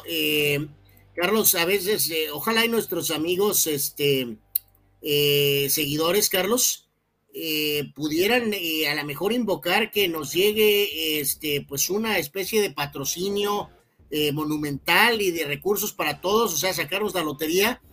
están pesados nuestros amigos, ¿eh? Pidieron la cabeza, Carlos, pidieron la cabeza y los seguidores de Deportes corrieron a Joe Maddon, Carlos. Lo acaban de correr. Lo lograron, Anuar. Los seguidores de Deportes corrieron a Joe Maddon. Eh, y se pone todavía más interesante. Eh, obviamente, reitero, los Angels en medio de esta racha de 12 derrotas en fila. El manager que se queda de manera interina al frente es Phil Nevin. ¿Qué tal, eh? ¿Qué tal? El viejo conocido de los padrecitos de San Diego, eh, eh, Phil Nevin, que estaba, acuérdate, entre los candidateados para dirigir a los padres eh, en el Inter de la temporada pasada antes de llegar Bob Melvin, ¿no? Jorge Crespo se acredita el despido, Carlos, del señor Joe Maddon. Dice, ¿qué les dije? Júntense conmigo. Pues si nos puedes pasar el, número del Progol o, de, o del este, te lo agradecería mucho. Eh, eh, ¿Sabes qué, Toño? Buena pregunta esta, ¿eh? ¿eh? ¿Qué onda con Benjamín Gil? ¿Qué onda con Benjamín Gil? ¿Y qué va a pasar con el staff, no?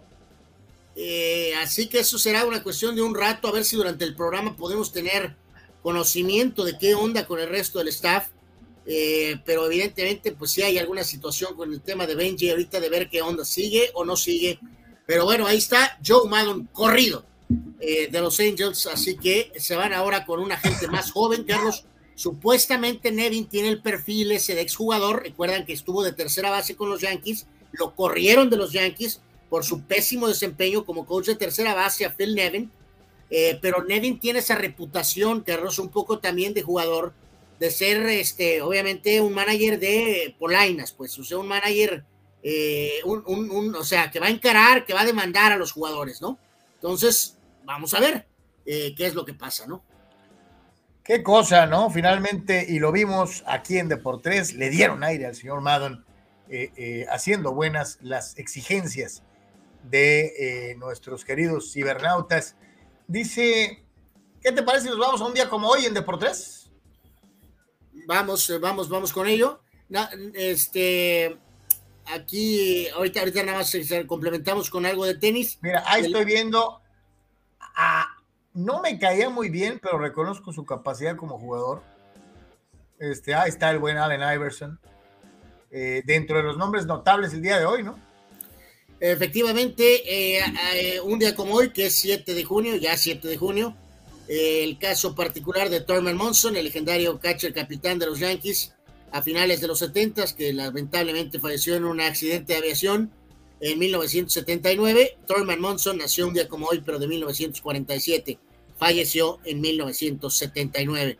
Eh, Heathcliff Slocum, que fue cerrador en varios equipos, por ahí Seattle, Boston, entre otros, nació en el 66.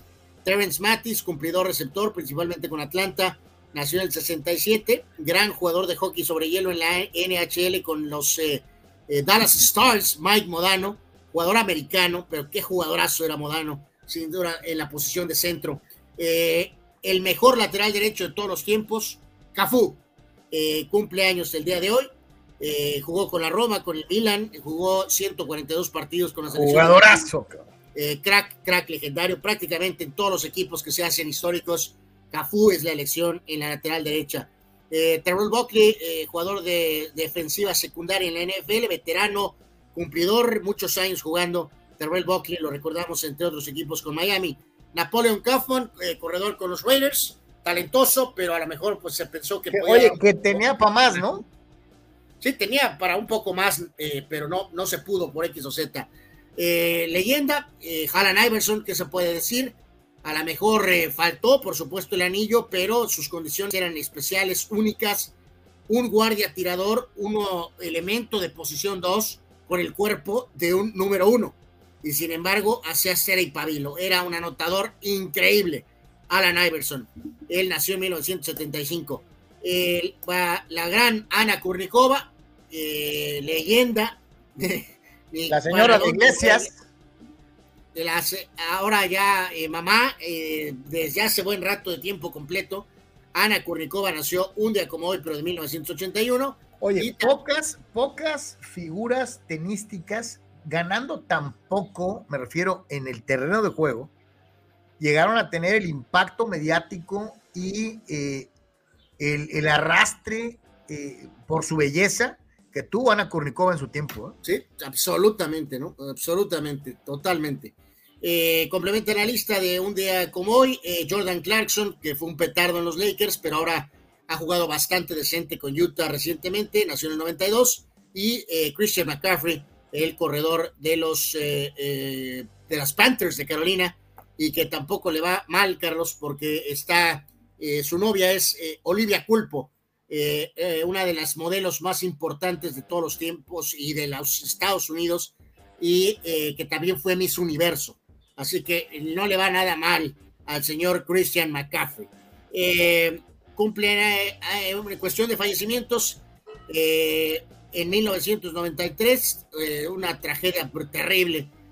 falleció un día como hoy, Carlos, pero en 93, Drazen Petrovic, el famosísimo guardia croata de básquetbol que falleció en un accidente automovilístico en Alemania a tan solo al, tener 28 años de edad. Increíble eh, pérdida, la de Drazen Petrovic, qué jugadorazo era, ¿no? Eh, un tirador del perímetro brutal. No, y además eh, importantísimo, en el programa ese especial que tienen de los famosos 30 for 30, muy, muy, una relación muy especial con Vlade Divac. Si no lo ha visto, véalo, para saber la importancia que tenía Petrovic y eh, los problemas que tuvo con Vlade eh, eh, por la guerra que separó a la, a la, vieja Yugoslavia en tres países diferentes. ¿no? Absolutamente, si no lo ha visto ese documental, véalo, vale muchísimo la pena. también falleció un día como hoy, pero del 2008, Jim McKay, que fue un legendario comentarista deportivo en la cadena ABC en los Estados Unidos, falleció a los 86 años en 2008. McKay, Carlos, yo siempre lo voy a recordar por eh, cuando dio el anuncio, Carlos, de la muerte de los atletas durante los Juegos Olímpicos, Carlos, eh, del 72. Sí.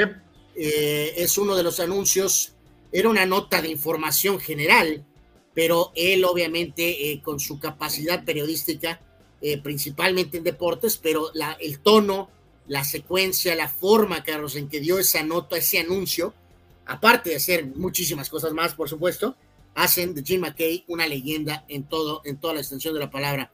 Eh, parte de aquel grupo de eh, World of, del Wide World of Sports, ¿no? De la cadena ABC.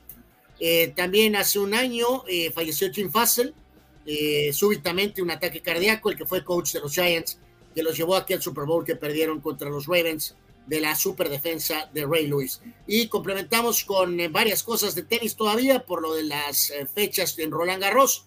Un día como hoy, pero del 86, Chris Evert le ganaba a Martina Navratilova para obtener su título 18 de Grand Slam. Y eh, en el 2009, Roger Federer ganaba su único Roland Garros ganándole a Robin Soderling de Suecia 6-1, 7-6 y 6-4. Qué, qué, eh, qué cosas, ¿no? Fíjate, eh, en su momento, hace ratito que hablamos del impacto mediático que tuvo Ana Kurnikova por su gran belleza física, Chris Evans lo tuvo en, su época, ¿no? También una mujer muy bonita, eh, pero que además de ser bonita era extraordinaria para jugar, Muy, un tenis totalmente diferente al de esta época entre las damas, de mucho toque, de mucha fineza. 18 Grand Slams, Anuar, cuando llegó a esa victoria, Increíble, ¿no? Se dice fácil, ¿no? Sobre todo porque todos asumimos que todas las tenistas mujeres en esta época le tienen que pegar tan duro como los caballeros, ¿no? Eh, y pues ese tipo de tenis de Ever, de fineza, de toque, pues es una cosa completamente diferente. Y fíjate, Carlos, que nos, eh, nos complementa eh, ahorita el buen Manny Manny Cepedex, Carlos, nos complementa la cuestión de las efemérides con esta, que es también muy cercana a ti y a mí, aunque no somos fan del rebaño, pero respetamos mucho este equipo porque nos tocó ver el partido y vivir los festejos y la locura absoluta en Guadalajara ese día, parece, lo tengo en mi mente tan fresco.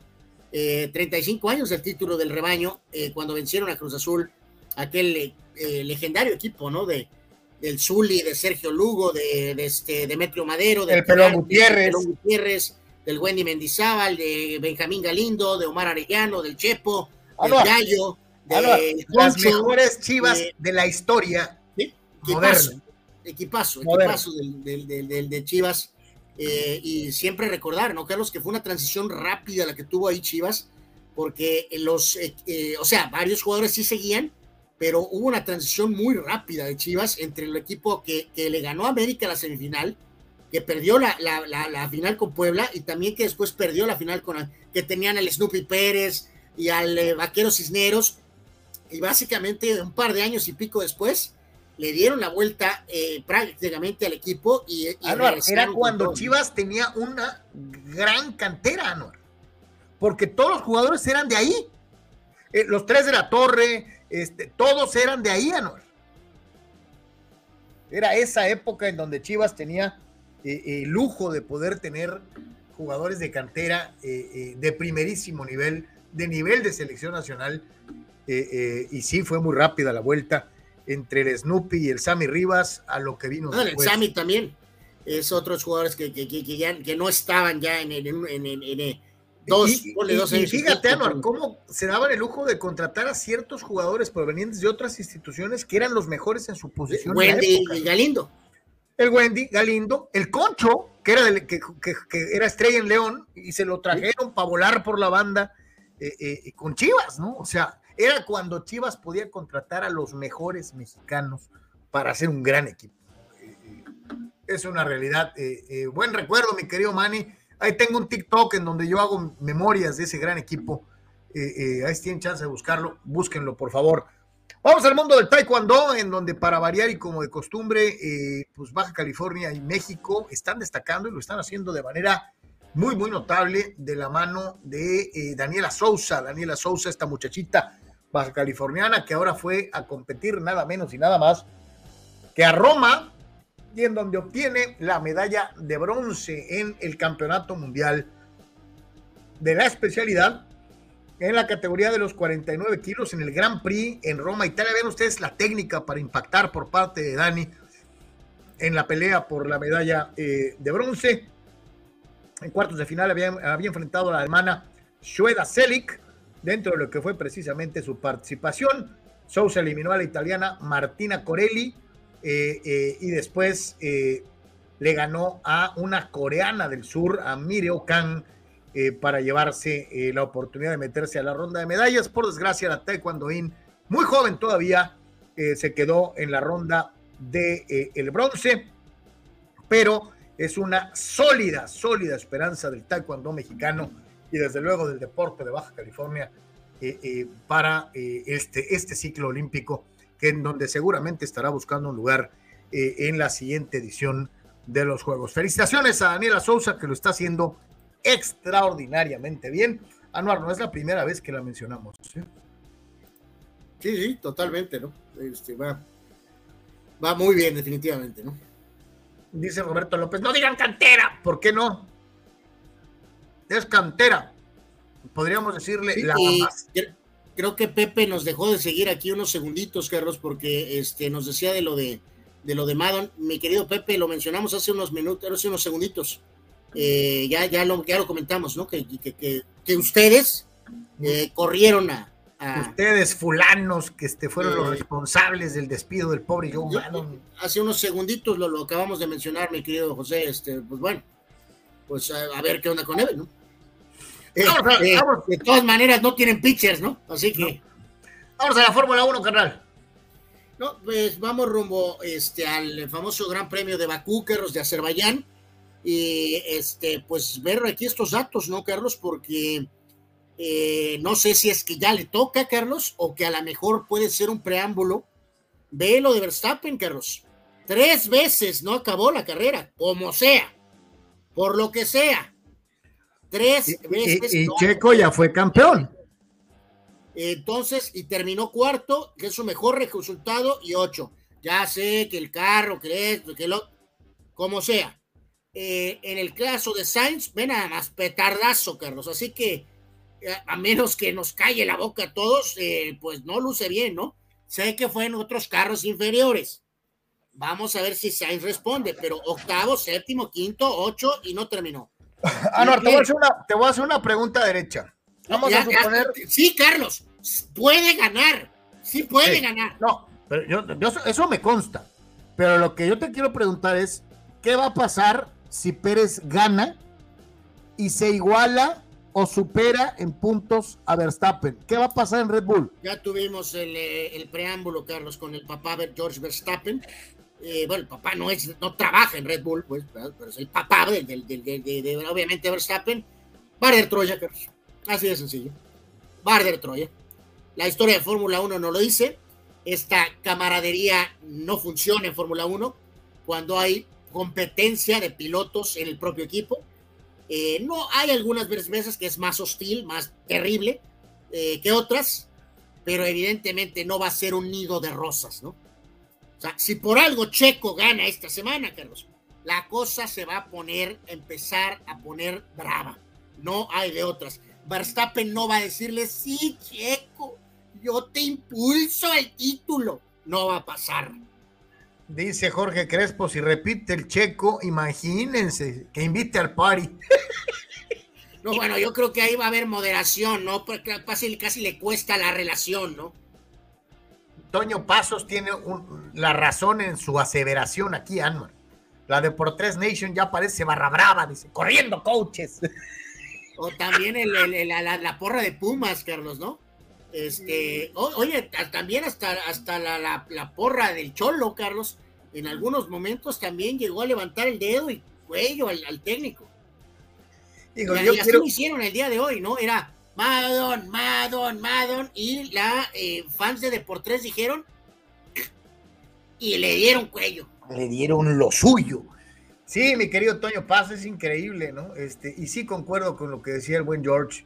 Si repite, hijo, se va a poner muy caliente la situación en Red Bull. Es más, yo te digo, si llegara segundo, o sea, podio y que Verstappen no estuviera en el podio, se va a poner igualmente. O sea, eh, eh, eh, aquí está cañón. Dice Dani Pérez Vega, Max se volvería muy mat, pero a Checo no le debe dar miedo cómo reaccionen él o su papi debe ir con todo. Pues es que yo te digo algo, yo veo a Checo muy enfocado, ¿no? Digo, al margen de, la fiesta y lo que sea, eh, en la pista es un león, entonces este, va a estar muy interesante, muy, muy interesante. Eh, vámonos con nuestros eh, amigos de la selección mexicana de fútbol, los chutaleros, que van a participar en la importantísima importantísima Liga de Naciones de la CONCACHAFA, digo de la CONCACHAMPIONS, digo de la CONCACHAF, de la CONCACAF. E, este ah. torneo, Carlos, tiene un valor muy similar a el que tiene un eh, baño de estadio, Carlos, eh, que no tiene higiene, o de unidad deportiva que no limpian los sanitarios, Carlos. Eh, ese es el valor de la Nations League de CONCACAF. Eh, es, una, es una basura auténticamente, ¿no? Ayer, mencionábamos, ¿no? Que, en la parte final, pues hoy vemos los nombres, lo repasamos, eh, que no hay Ochoas, no hay Herreras, no hay Morenos, no hay esto y que el otro. Y entonces, pues nos quedamos con esto para este bodrio de la Nations League, Carlos. Yo lo que estoy pensando es el Mundial está a meses, varios de estos jugadores van a cumplir su ciclo, Carlos, me refiero a los Ochoas y a los Herreras y a los Héctor Morenos y Bababás, Vivibis, Vivibus. Y entonces, muchachos, amigos, nos vamos a quedar pues con esta, nos vamos a quedar con mucho de esto, entonces no sé si es muy halagador, verdaderamente, pero eh, pues en fin, pues es lo que hay. Y la lista entonces ahí están, con Acevedo, Cota y bueno, este hombre Ochoa que lo sacaron de sabrá Dios dónde. Eh, Erika Aguirre, Israel Reyes, Kevin Álvarez, eh, Julián Araujo, Gallardo, eh, que está en modo petardo, Angulo y el Cata, ¿no? bueno, el Cata. Medios Antuna, Pizarro Bultín, Lira, Laines, Diego Laines, Romo, que está en modo petardo, Chávez, Córdoba, que está en modo contenedor, Orbelín Pineda no existe, Beltrán y Sánchez. Y en ataque, garantía de gol. Henry Martín y el Chaquito Jiménez. Y vamos a ver si pone al pobre Marcelo Flores, al menos para verlo. No hay garantía, Carlos. Eh, sé que es difícil de decir esto, pero ya hasta estoy con pendiente de que si a lo mejor se complican en la Nations League, Carlos. A, a, mí lo que me brinca, Anuar, y reitero, y no es una animadversión personal, simple y sencillamente es una, una duda legítima. ¿Quién carajos piensa que Rodolfo Pizarro es material de selección? Igualmente, pienso lo mismo que Orbelín, en el caso de Orbelín Pineda. No, no debería de estar en una lista de selección nacional. Y Diego Lainez tampoco. Eh, eh, sinceramente, creo que hay algunos que sí se la ganan la oportunidad de ser incluidos, más no observados, porque creo que son para cumplir el requisito, como es el caso de el Cata. Lo llevan, pues saben que es un tipo confiable, pero que no, no, no va a llegar al Mundial. Es no para creas, sacar, Carlos, yo creo que sí tiene chances de llegar al Mundial, ¿eh? Es para sacar el compromiso.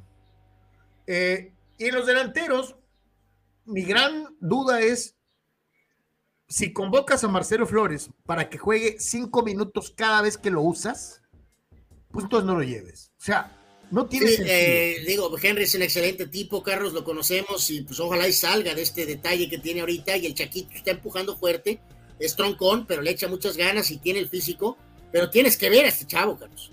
Como dices, tienes que verlo. O sea, si lo vas a meter cinco minutos, tienes toda la razón, ni lo llames, por favor. Sí, o sea, no, no entiendo muy bien qué sentido tiene tenerlo ahí si, si no le tienes confianza, o sea, lo llevas para, para para acallar las voces populares, pero realmente pues quieres decidirte entre Henry, que es tu opción uno, y más o menos el Chaquito, ¿no? A la mejor. Y en los porteros, híjole, no habría razón de llevar tres, lo digo sinceramente. Creo que ya todo sería entre Cota y Acevedo. Y quítate de cosas, ¿no? Este, pero pues es el tapa. va, con la narrativa ridícula de, de de, convocatoria normal 4, convocatoria petarda 3, ¿no? Cuando no ocupas en, en la normal 4, sino 3, y en esta no ocupas 3, sino solamente 2, ¿no?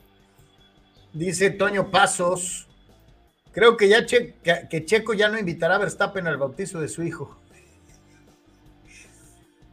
Víctor Baños, pidan más fuerte la cabeza del Tata Martino de Portes Nation. Dice, si se pudo con Mado, no hay esperanza. Fulanos. Eh, bueno, ya que, pues ahí está la lista del Tripas. Eh, eh, híjole, caray. Tengo tanta decepción.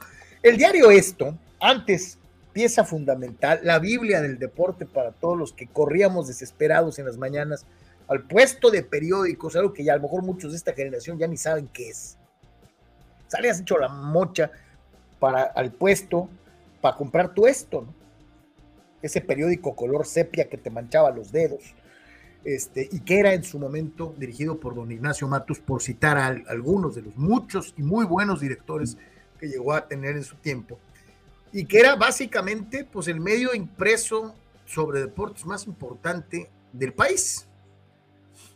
Este, pues ahora es otro staff, es otra forma de ver las cosas. El esto en línea es más el, el esto impreso. Y ellos se aventuraron a sacar esta lista eh, de jugadores no convocados en la era Tata, pero que podrían ser material de selección nacional. Sí, ya ves que el otro día por ahí eh, eh, hablaban de un cuadro, Carlos. Nosotros básicamente le dimos alguno así muy, muy sencillo a tope de cabeza. Y ahora en este caso específicamente, como bien lo dices, el, esto pone este cuadro con eh, Corona, eh, con Alan Mozo, Laura Chiva en lateral derecho, con el titán eh, suspendido Carlos Salcedo, el caso de Luis Reyes en central, el famoso veterano Dueñas ahí posiblemente como lateral, Juan Pablo Vigón y Aldo Rocha en el medio campo y hasta el pobre Chicote se alcanzó a colar por ahí, ¿no? El Pocho, Chicharito y bueno, Torres. creo que legítimamente Obvio que sí habría que ver a Mozo, Carlos, al menos verlo, a Bigón y a Rocha también, y al Pocho, eh, básicamente, ¿no? Y lo de Chicharo, pues ya sabemos que es una cuestión aparte, ¿no? Este, hay algunas cosas ahí que sí son extremo, pero eh, como el Chicote o el, el, mismo Dueñas, eh, no, no alcanzarían, pero sí aparecen, creo que esos son nombres que hubiera sido interesante verlos, ¿no? O sea, Mozo, Bigón, Rocha y el Pocho Guzmán. Y Churgarito, Anuar, y Churgarito. Bueno, por eso, pero ya sé que Chicharito, sí, pero esa parte, Carlos, o sea, él, él, él, pues no está, no por su nivel, sino por otra cosa. Pues sí, este, eh, así que pues más o menos ahí están estas listas fantasmas de los que no están y que creo no van a estar. Eh, lo de Mozo es inexplicable. Sí, curioso que sí, parece que sí, ninguno va a poder estar, ¿no? Hablan de que, de que no defiende, ¿no? Que por eso no lo llaman, que porque no defiende. Este, pero bueno. No, no sé, es eh, cierto que Jorge Sánchez probablemente que sí sea el, este, el titular, Carlos, pero bueno, o sea, podría ser. Y ve lo, que dice, ve, lo que dice Toño Pasos, ¿no? Agréguenle a la lista a Luis Reyes, que juega como 10 posiciones, ¿no? Agréguenle que Luis Reyes juega como 10 posiciones. Pues, este. Así que bueno, pues ahí está hasta esa situación. Eh, en el fútbol internacional, actividad del día de hoy en diferentes frentes. Eh, esta también es Nations League, ¿no?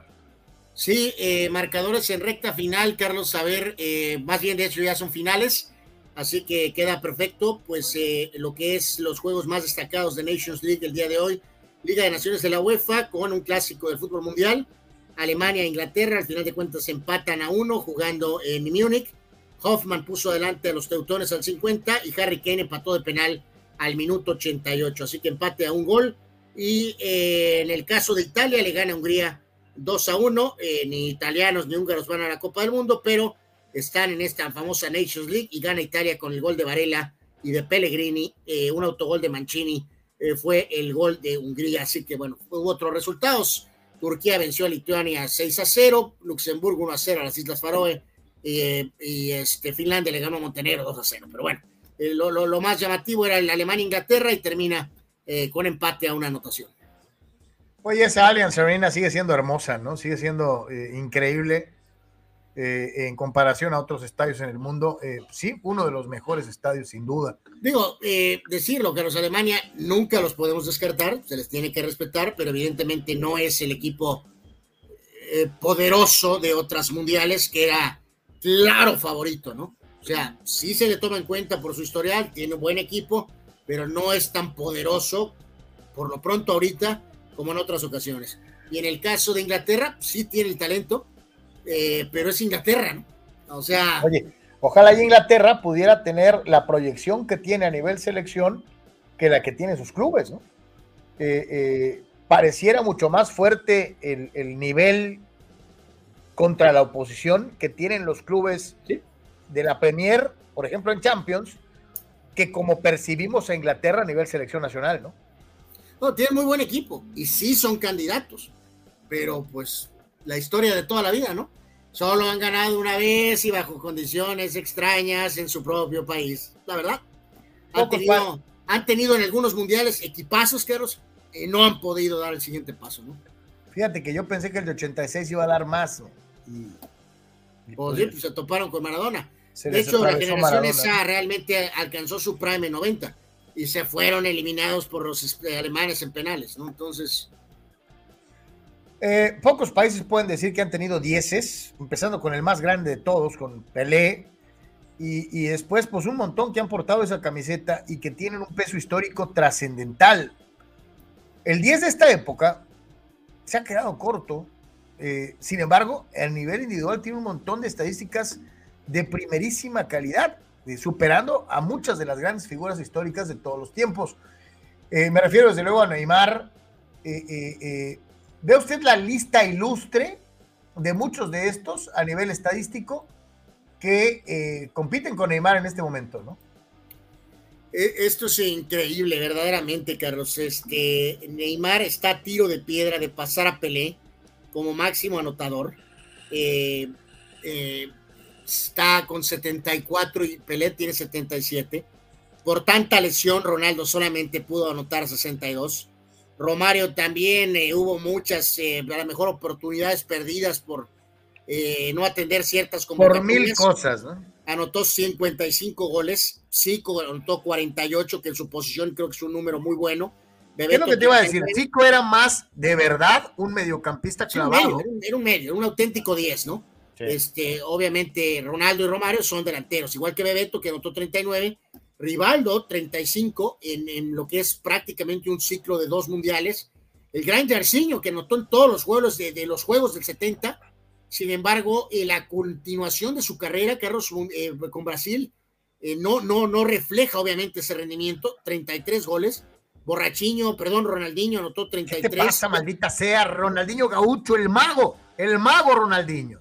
Bueno, Borrachiño anotó 33 y este Ademir anotó 32. Y todavía se quedan fuera por ahí varios nombres rutilantes, Carlos, que eh, evidentemente no, no, no están en esta lista, ¿no?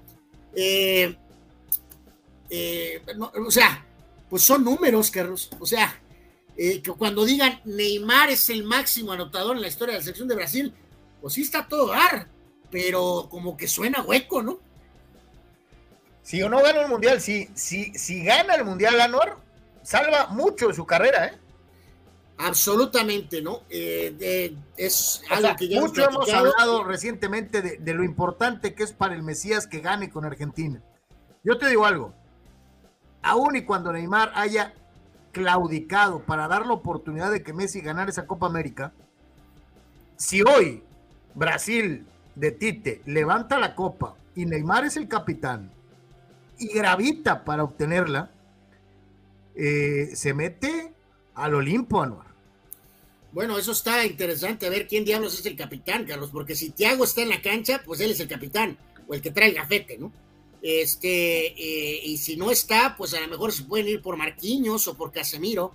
No sé si él va a aportar el gafete, pero bueno, es lo de menos, ¿no? O sea, en 70 Carlos Alberto era el capitán y obviamente la figura es Pelé, ¿no? O sea, eh, pero es muy particular esto, ¿no? De que va a ser el máximo anotador de toda la historia de Brasil, pero si vuelve a petardear en el próximo Mundial, que otra vez en cuarto de final, pues eh, va a sonar hueco, sin duda alguna, ¿no? Oh, lo que te digo, viendo la situación y qué bueno que estábamos y tenemos oportunidad de, discernir sobre la posición natural. O sea, eje de ataque, nueve.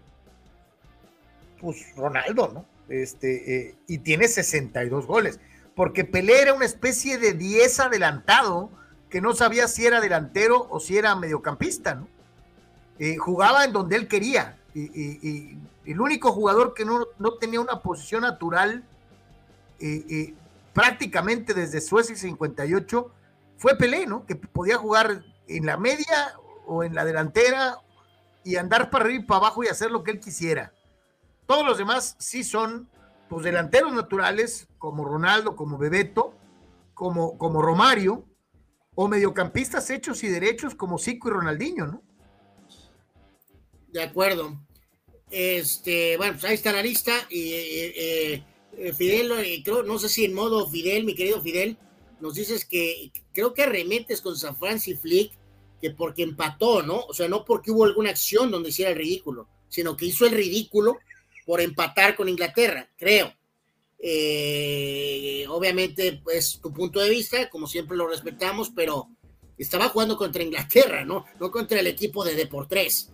O sea. Nuestro equipo también falla penales. O sea, de hecho no tenemos ni equipo, Carlos, así que... Ya que hablamos de así, de ondas así, medio pachecas, este, ahora vámonos con los tridentes históricos, tridentes históricos. No, e, e, esta, es la eterna pregunta, Carlos, y yo, yo reitero, ¿te acuerdas que hablamos mucho del tema de Federer, que si es más, eh, que es mejor por estilo, pero pues el que más gana es Nadal. Hemos tenido hasta cierto punto la polémica con el, bueno, una polémica, eh, en fin, eh, con el tema de Brady y Montana y que si tienen récords perfectos o no perfectos. Y realmente, más allá de ser merengue, Carlos, sí me sorprende mucho eh, cómo puedes vender una narrativa culé, millennial, redes, de redes, Carlos. Porque por decreto se ha indicado que el mejor mediocampo de la historia, de la historia, ¿eh? no nada más de esta época, de la historia. Lo cual es, exagerado. Que es absurdo y ridículo. Es Busquets, Xavi y Iniesta. Evidentemente, el tridente del Madrid, Carlos, eh, con los éxitos de los últimos años, se han puesto muy cerca y muy parejo está el tiro en palmarés. De hecho, consideraría yo que es prácticamente un empate. Obviamente los culés han ganado más ligas, pero en este caso, en otros aspectos, este, está muy parejo. Yo creo Casemiro, que lo que sí, contra, Casemiro contra Busquets, Carlos. Yo no entiendo por qué el culé impone que es una desproporción, que porque toca un poco mejor, yo no lo veo así, Carlos. Yo elegiría a Casemiro por encima de Busquets. Sí estaría eligiendo a Xavi por encima de Cross, pero no por mucho y estaría eh, claramente, Carlos, pero ni cerca por durabilidad, liderazgo, técnica, toque, todo lo ha habido y por haber. Más allá de Iniesta metió un gol para definir el mundial, maravilloso. Croacia fue subcampeona del mundo de la mano de Modric, Carlos.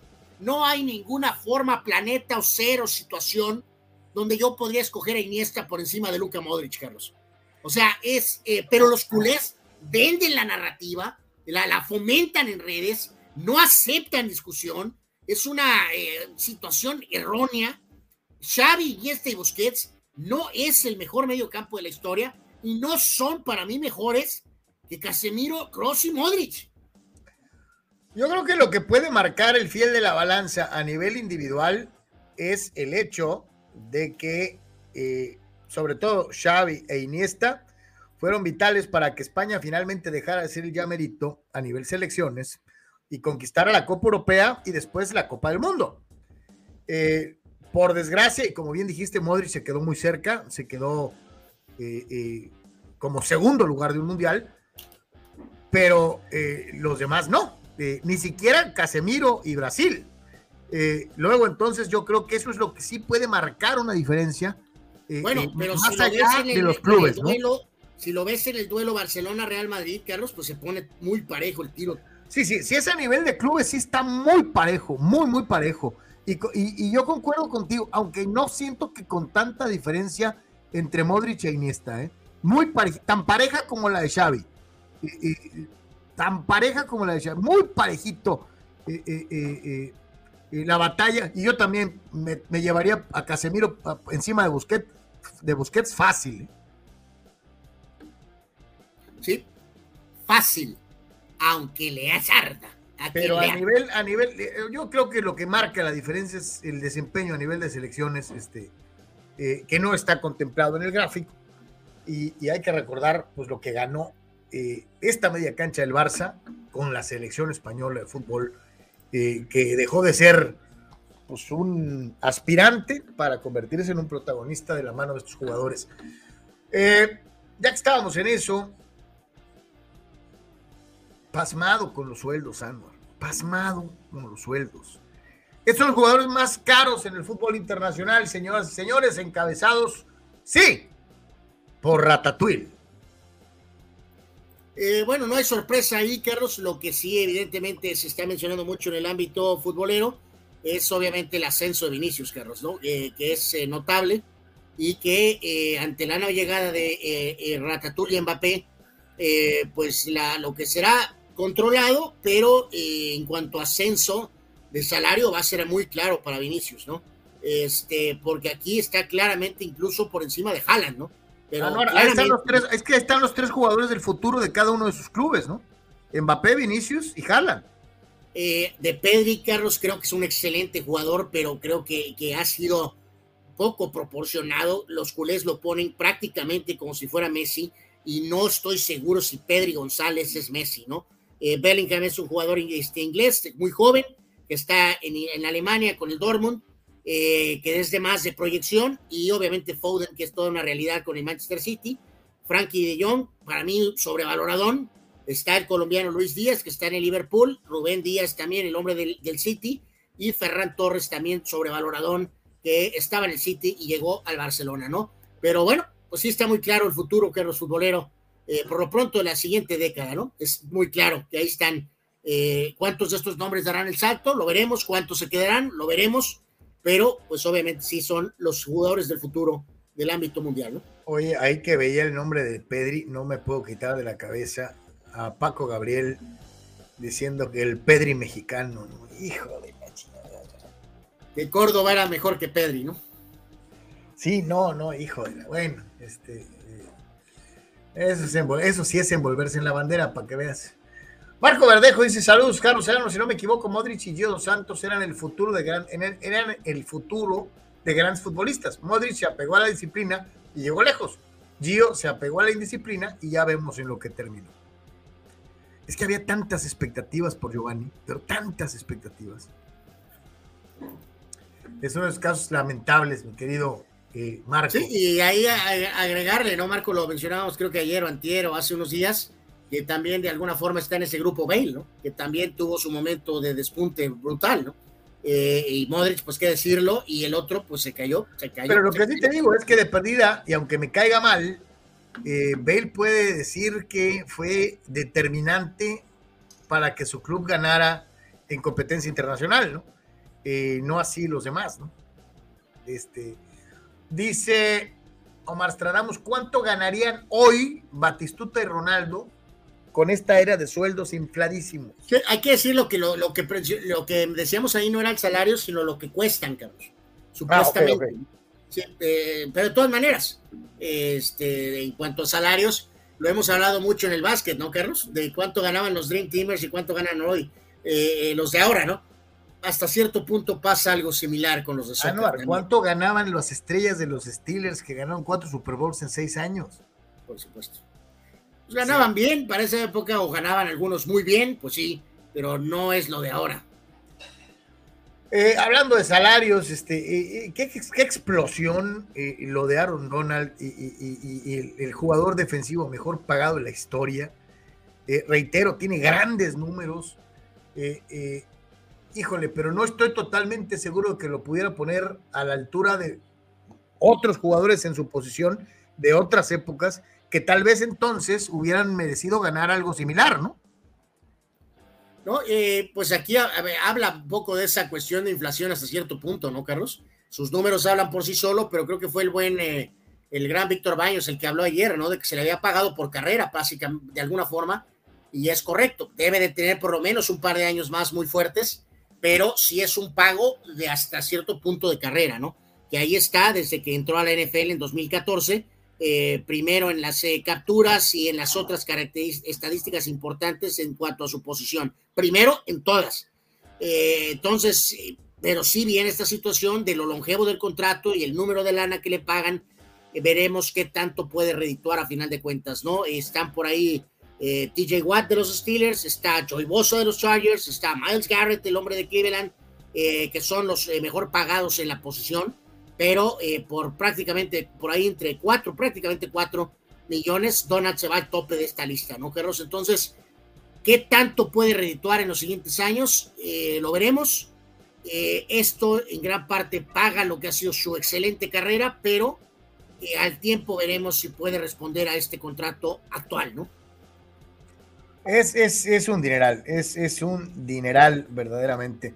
Eh, eh, dentro de esta situación del jugador defensivo mejor pagado del fútbol americano en toda la historia. Y ya que estábamos en eso, vámonos con la Cowboy Nation y este gráfico que es por demás interesante, ¿no? Falta poquito para la NFL, pero bueno, eh, van a ver que en cuanto menos pensemos, vamos a estar ya con prácticamente la temporada encima, ¿no? Al ritmo que se va moviendo el año eh, la división del este de la Conferencia Nacional. La más débil de toda la conferencia. Recientemente se ha vuelto patético el nivel.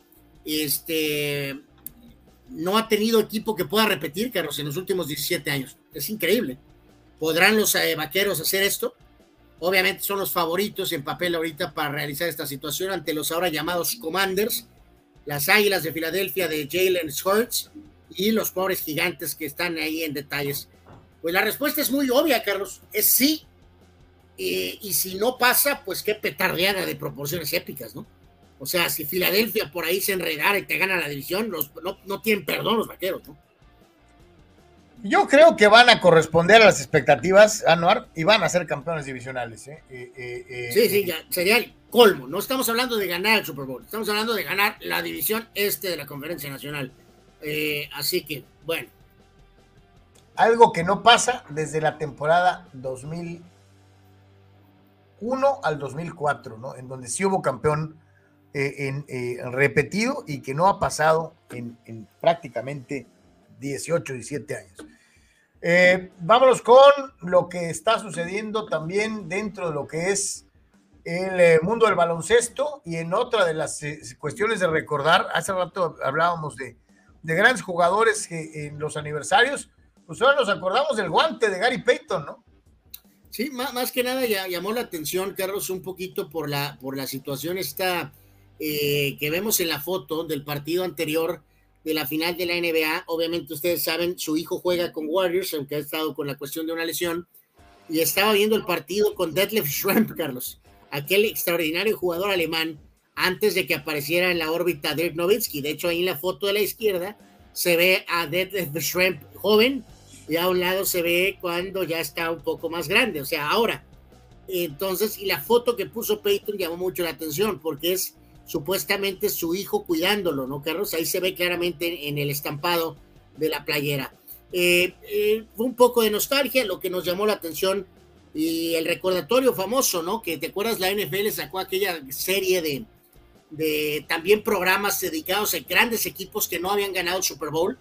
Eh, pues en la era Jordan, pues vamos, en otras también, pero eh, pues este fue uno de esos equipos víctimas de Jordan, ¿no, Carlos? Que era un equipo de nivel de campeonato NBA, con Peyton, con Kemp en su prime, con Perkins, con Shrem, con Hersey Hawkins, con el coach George Carl.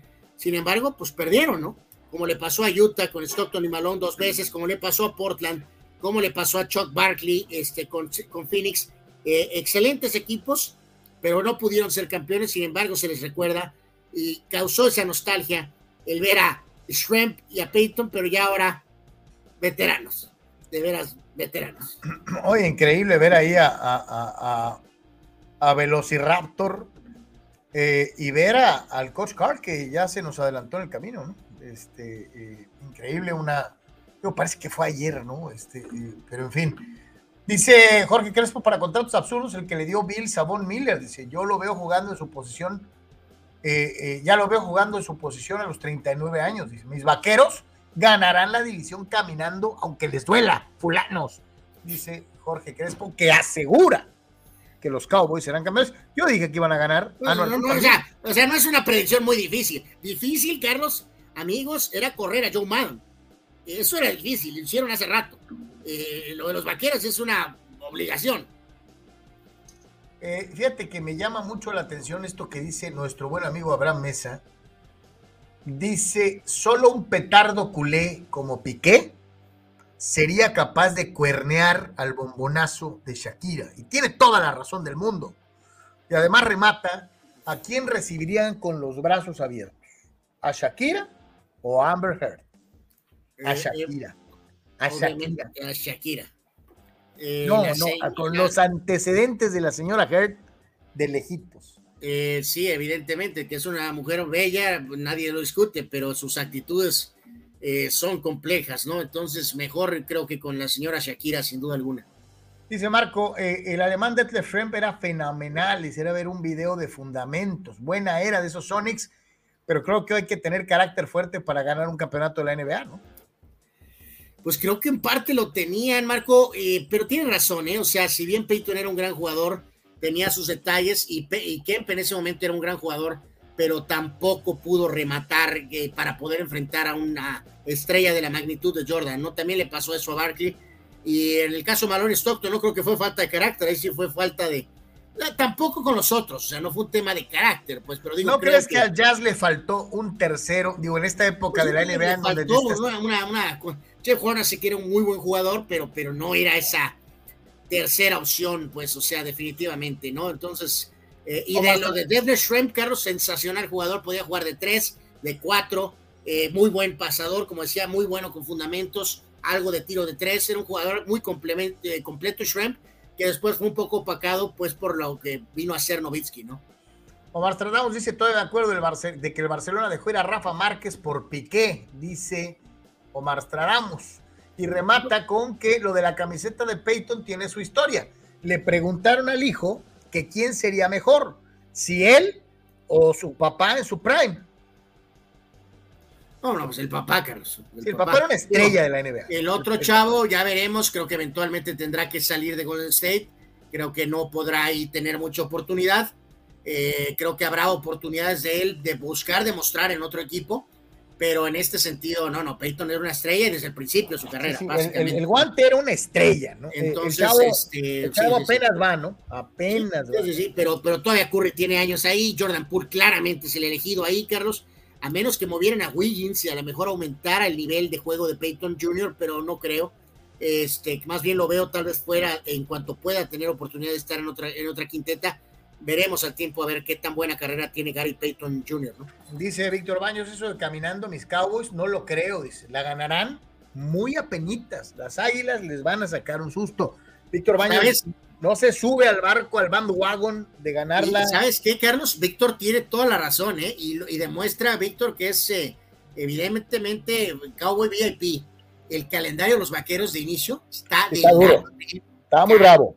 Entonces, eh, eh, yo sí he oído esto, Carlos, de algunos Cowboys fans, pero bravos, ¿eh? Que están temerosos de que el inicio de los vaqueros puede estar muy rudo y que Filadelfia ahí puede tomar una ventaja que a lo mejor puede ser difícil de retomar, ¿eh? Lo veremos al tiempo, pero buena, Víctor, eh, buena. Lo hiciste más con acá que con el corazón. Entonces. Y, para terminar, bueno, prácticamente casi casi estamos llegando al final del Deportes de hoy. Eh, híjole, ¿con cuál trío te quedas? ¿Con cuál trío te quedas emanado de los drafts de los años que aparecen abajo? Eh, vean nomás, el de 84 es una barbaridad. Y ya nomás con, con Michael Olajuwon y Stockton, hijo de creo que creo que es imposible competir contra ese draft, ¿no? Pues eh, tenemos que pensar un poco en lo de los anillos famosos, ¿no, Carlos? Tienen, LeBron y Wade tienen cuatro y, son siete. O sea, a pesar de que eran compañeros, pues, o sea, se, se cuentan de manera individual. Kobe tiene seis, Kobe tiene seis, perdón, cinco, cinco, cinco. Kobe tiene cinco, Nash cero, Iverson cero, Wade y LeBron tienen siete títulos entre ellos, eh, cuatro LeBron y tres Wade. Acá Michael tiene seis y dos de Olajuwon. Entonces, eh, pues por anillos y por juego y por rendimiento, Carlos, eh, claramente 84 es uno. Yo pondría completo, Carlos, completo en, completo el tridente, me voy a ir con LeBron, Wade y Anthony 2 por encima de Kobe, Iverson y Nash, Carlos. Eso puede ser polémico, sin duda alguna. Pero no más porque Kobe es de mis jugadores favoritos de todos los tiempos, pero este, eh, híjole, el problema no es el problema no es Kobe, evidentemente, ¿no? El duelo es Wade y Carmelo Anthony contra Iverson y Steve Nash. Eh, ahora, yo te voy a decir una cosa, quita, quita el elemento más débil de cada uno de los dos años, del 96 y del 2003. Eh, ¿Cómo paras a Kobe y a Iverson juntos? Quita el mejor eh. elemento. ¿Acá quién vas a poner? ¿A LeBron y a, Wade? Fíjate que no había considerado ese, e, ese ángulo de juego de video, Carlos este, si fueran de verdad duelos de tres, este, sería complejo para, por sus capacidades defensivas, eh, Anthony Wade lidiar, Carlos, con Nash y con, eh, con Iverson. Desde luego, por eso te digo, ya nos vamos a la cuestión de, de all around juego de tercias, unos contra otros. y creo que la 96 es mejor que la de 2013. Yo me quedo con carreras completas, totales, anillos de campeones. Mantengo 84-1, 2003-2, 96-3. Pero cada quien. No, yo 84, 96 y 2003. A ver ustedes, eh, fulanos, este, eh, ¿cuál es la suya? Dice Fidel Ortiz, si México avanza octavos de final con esa plantilla mediocre que actualmente sería porque la Federación Mexicana de Fútbol abajo de la mesa sobornaría a los rivales para que se dejen perder a Dredd. Fidel, ¿por qué tienes que buscar siempre eh, eh, foxmoldereadas? Este, ¿Cómo crees que va a llegar la, Federación Mexicana de Fútbol, Iraragorri y, y, John de Luisa y les van a dar un billete a los polacos? O, sea, no. Y eh, a lo que pregunta Omar Stradamos, no, no tenemos bien ahorita nada, mi querido Omar Stradamos, te soy sincero, pero este, probablemente mañana con todo gusto lo, lo platicamos, ¿no? También lo que llamó la atención con esto, Carlos, de las eh, fechas, de cuestiones de diversidad, eh, también se armó un poquito este, de escandalito con lo de Tampa, Carlos, porque hubo, fueron cuatro o cinco pitchers que por cuestiones religiosas no quisieron ponerse la, gorra con el distintivo de colores em, eh, del arco iris, Carlos, de la cuestión de. Sí, de la comunidad LGBT. exactamente, ¿no? Pero bueno, ellos dijeron, que no iba de acuerdo a su religión, y pues así quedó. Eh, de alguna manera lo checamos, Omar Stradamos, y probablemente mañana platicamos algo de eso. Eh, DJ Native nos dice, Carlos, eh, DJ Native, ya hablamos de lo, de lo de Chivas. Hace rato Manuel Cepeda nos recordó precisamente eso, de lo del título del rebaño ante Cruz Azul en 87, pero nos complementa, Carlos, con que también hoy cumple 53 años, un jugador muy, muy poco valorado, dice Víctor Ruiz, aquel del Toluca el, que tiraba tiros libres, eh, sí, era un muy buen jugador, buen jugador, pero, pero sí, tiene razón, a lo mejor no, no se le da el valor eh, que tal vez debería de tener. Y nos dice, a ver, esta está buena, Carlos, según eh, TJ dice que en la última pelea de Kawachi, el que subió a la esquina con Kawachi fue Diego el Pelucho Morales, Carlos. Diego Adán el Pelucho Morales, como su manager. A la pregunta de quién fue el entrenador de Kawachi, él dice que en la última pelea de Kawachi subió Diego Pelucho Morales. Pues le voy a preguntar al, buen Pelucho, que es cuatísimo, que es un buen cuate. Este, oye, ¿de veras te animaste a hacer eso, cabrón? Ve lo que dice Abraham. Fidel sobornó, soborna a Carlos Yeme para leer sus comentarios adrede. Hijo de la eh, fulanos. Eh, está muy buena también, ¿no? Ya prácticamente que para, para casi casi decir adiós. Ve nomás, chécate esto. ¿Quién tiene mejor carrera?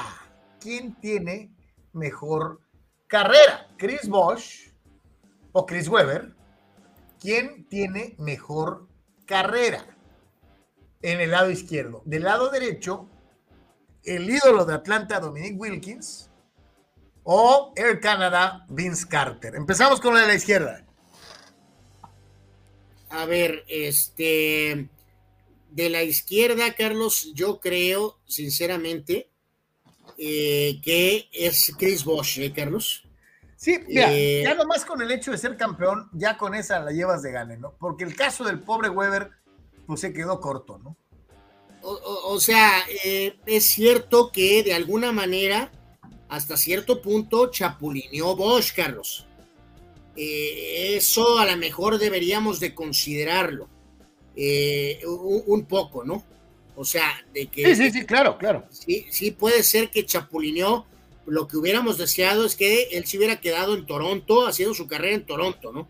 Eh, pero no, fue seducido por la idea de ir con Lebron y en este caso, este, y, y Wade, ¿no? Pero a pesar de todo, Carlos, eh, me quedo con Chris Bosch. Me quedo con Chris Bosch. Fíjate lo que dice. era un buen jugador, tuvo ese gran equipo en Sacramento, pero en momentos puntuales eh, creo que Weber se arrugaba, Carlos. Fíjate lo que dijo Abraham Mesa, me gusta más Chris Weber. Eh, y, remata diciendo que se topó con la mejor versión de los Lakers de Kobe Shaq. Omar Stradamus también se suma al club de Weber, dice Weber se sacó se saló la carrera desde aquel tiempo fuera en el colegial, dice el buen Omar Stradam. Eh, ok, bueno, pues ahí está la opinión de cada uno. En la otra, creo que realmente no hay mucho ni para dónde moverle, Carlos. Este, Vince Carter tuvo una larga carrera, muy larga carrera. Demasiado larga. Con durabilidad y todo, eh, pero, pero no, no, no hay forma, ¿no? O sea, tiene mejor carrera Dominic Wilkins eh, Kevin Carter, ¿no? y, con el factor de que Wilkins tampoco chapulineó? Eh, bueno, Carter tampoco, Carter tampoco, este, pero, pero no hay, no hay, no hay. Víctor Vázquez una muy buena carrera. Dice Bosch y Carter, Wilkins adelante, ¿no?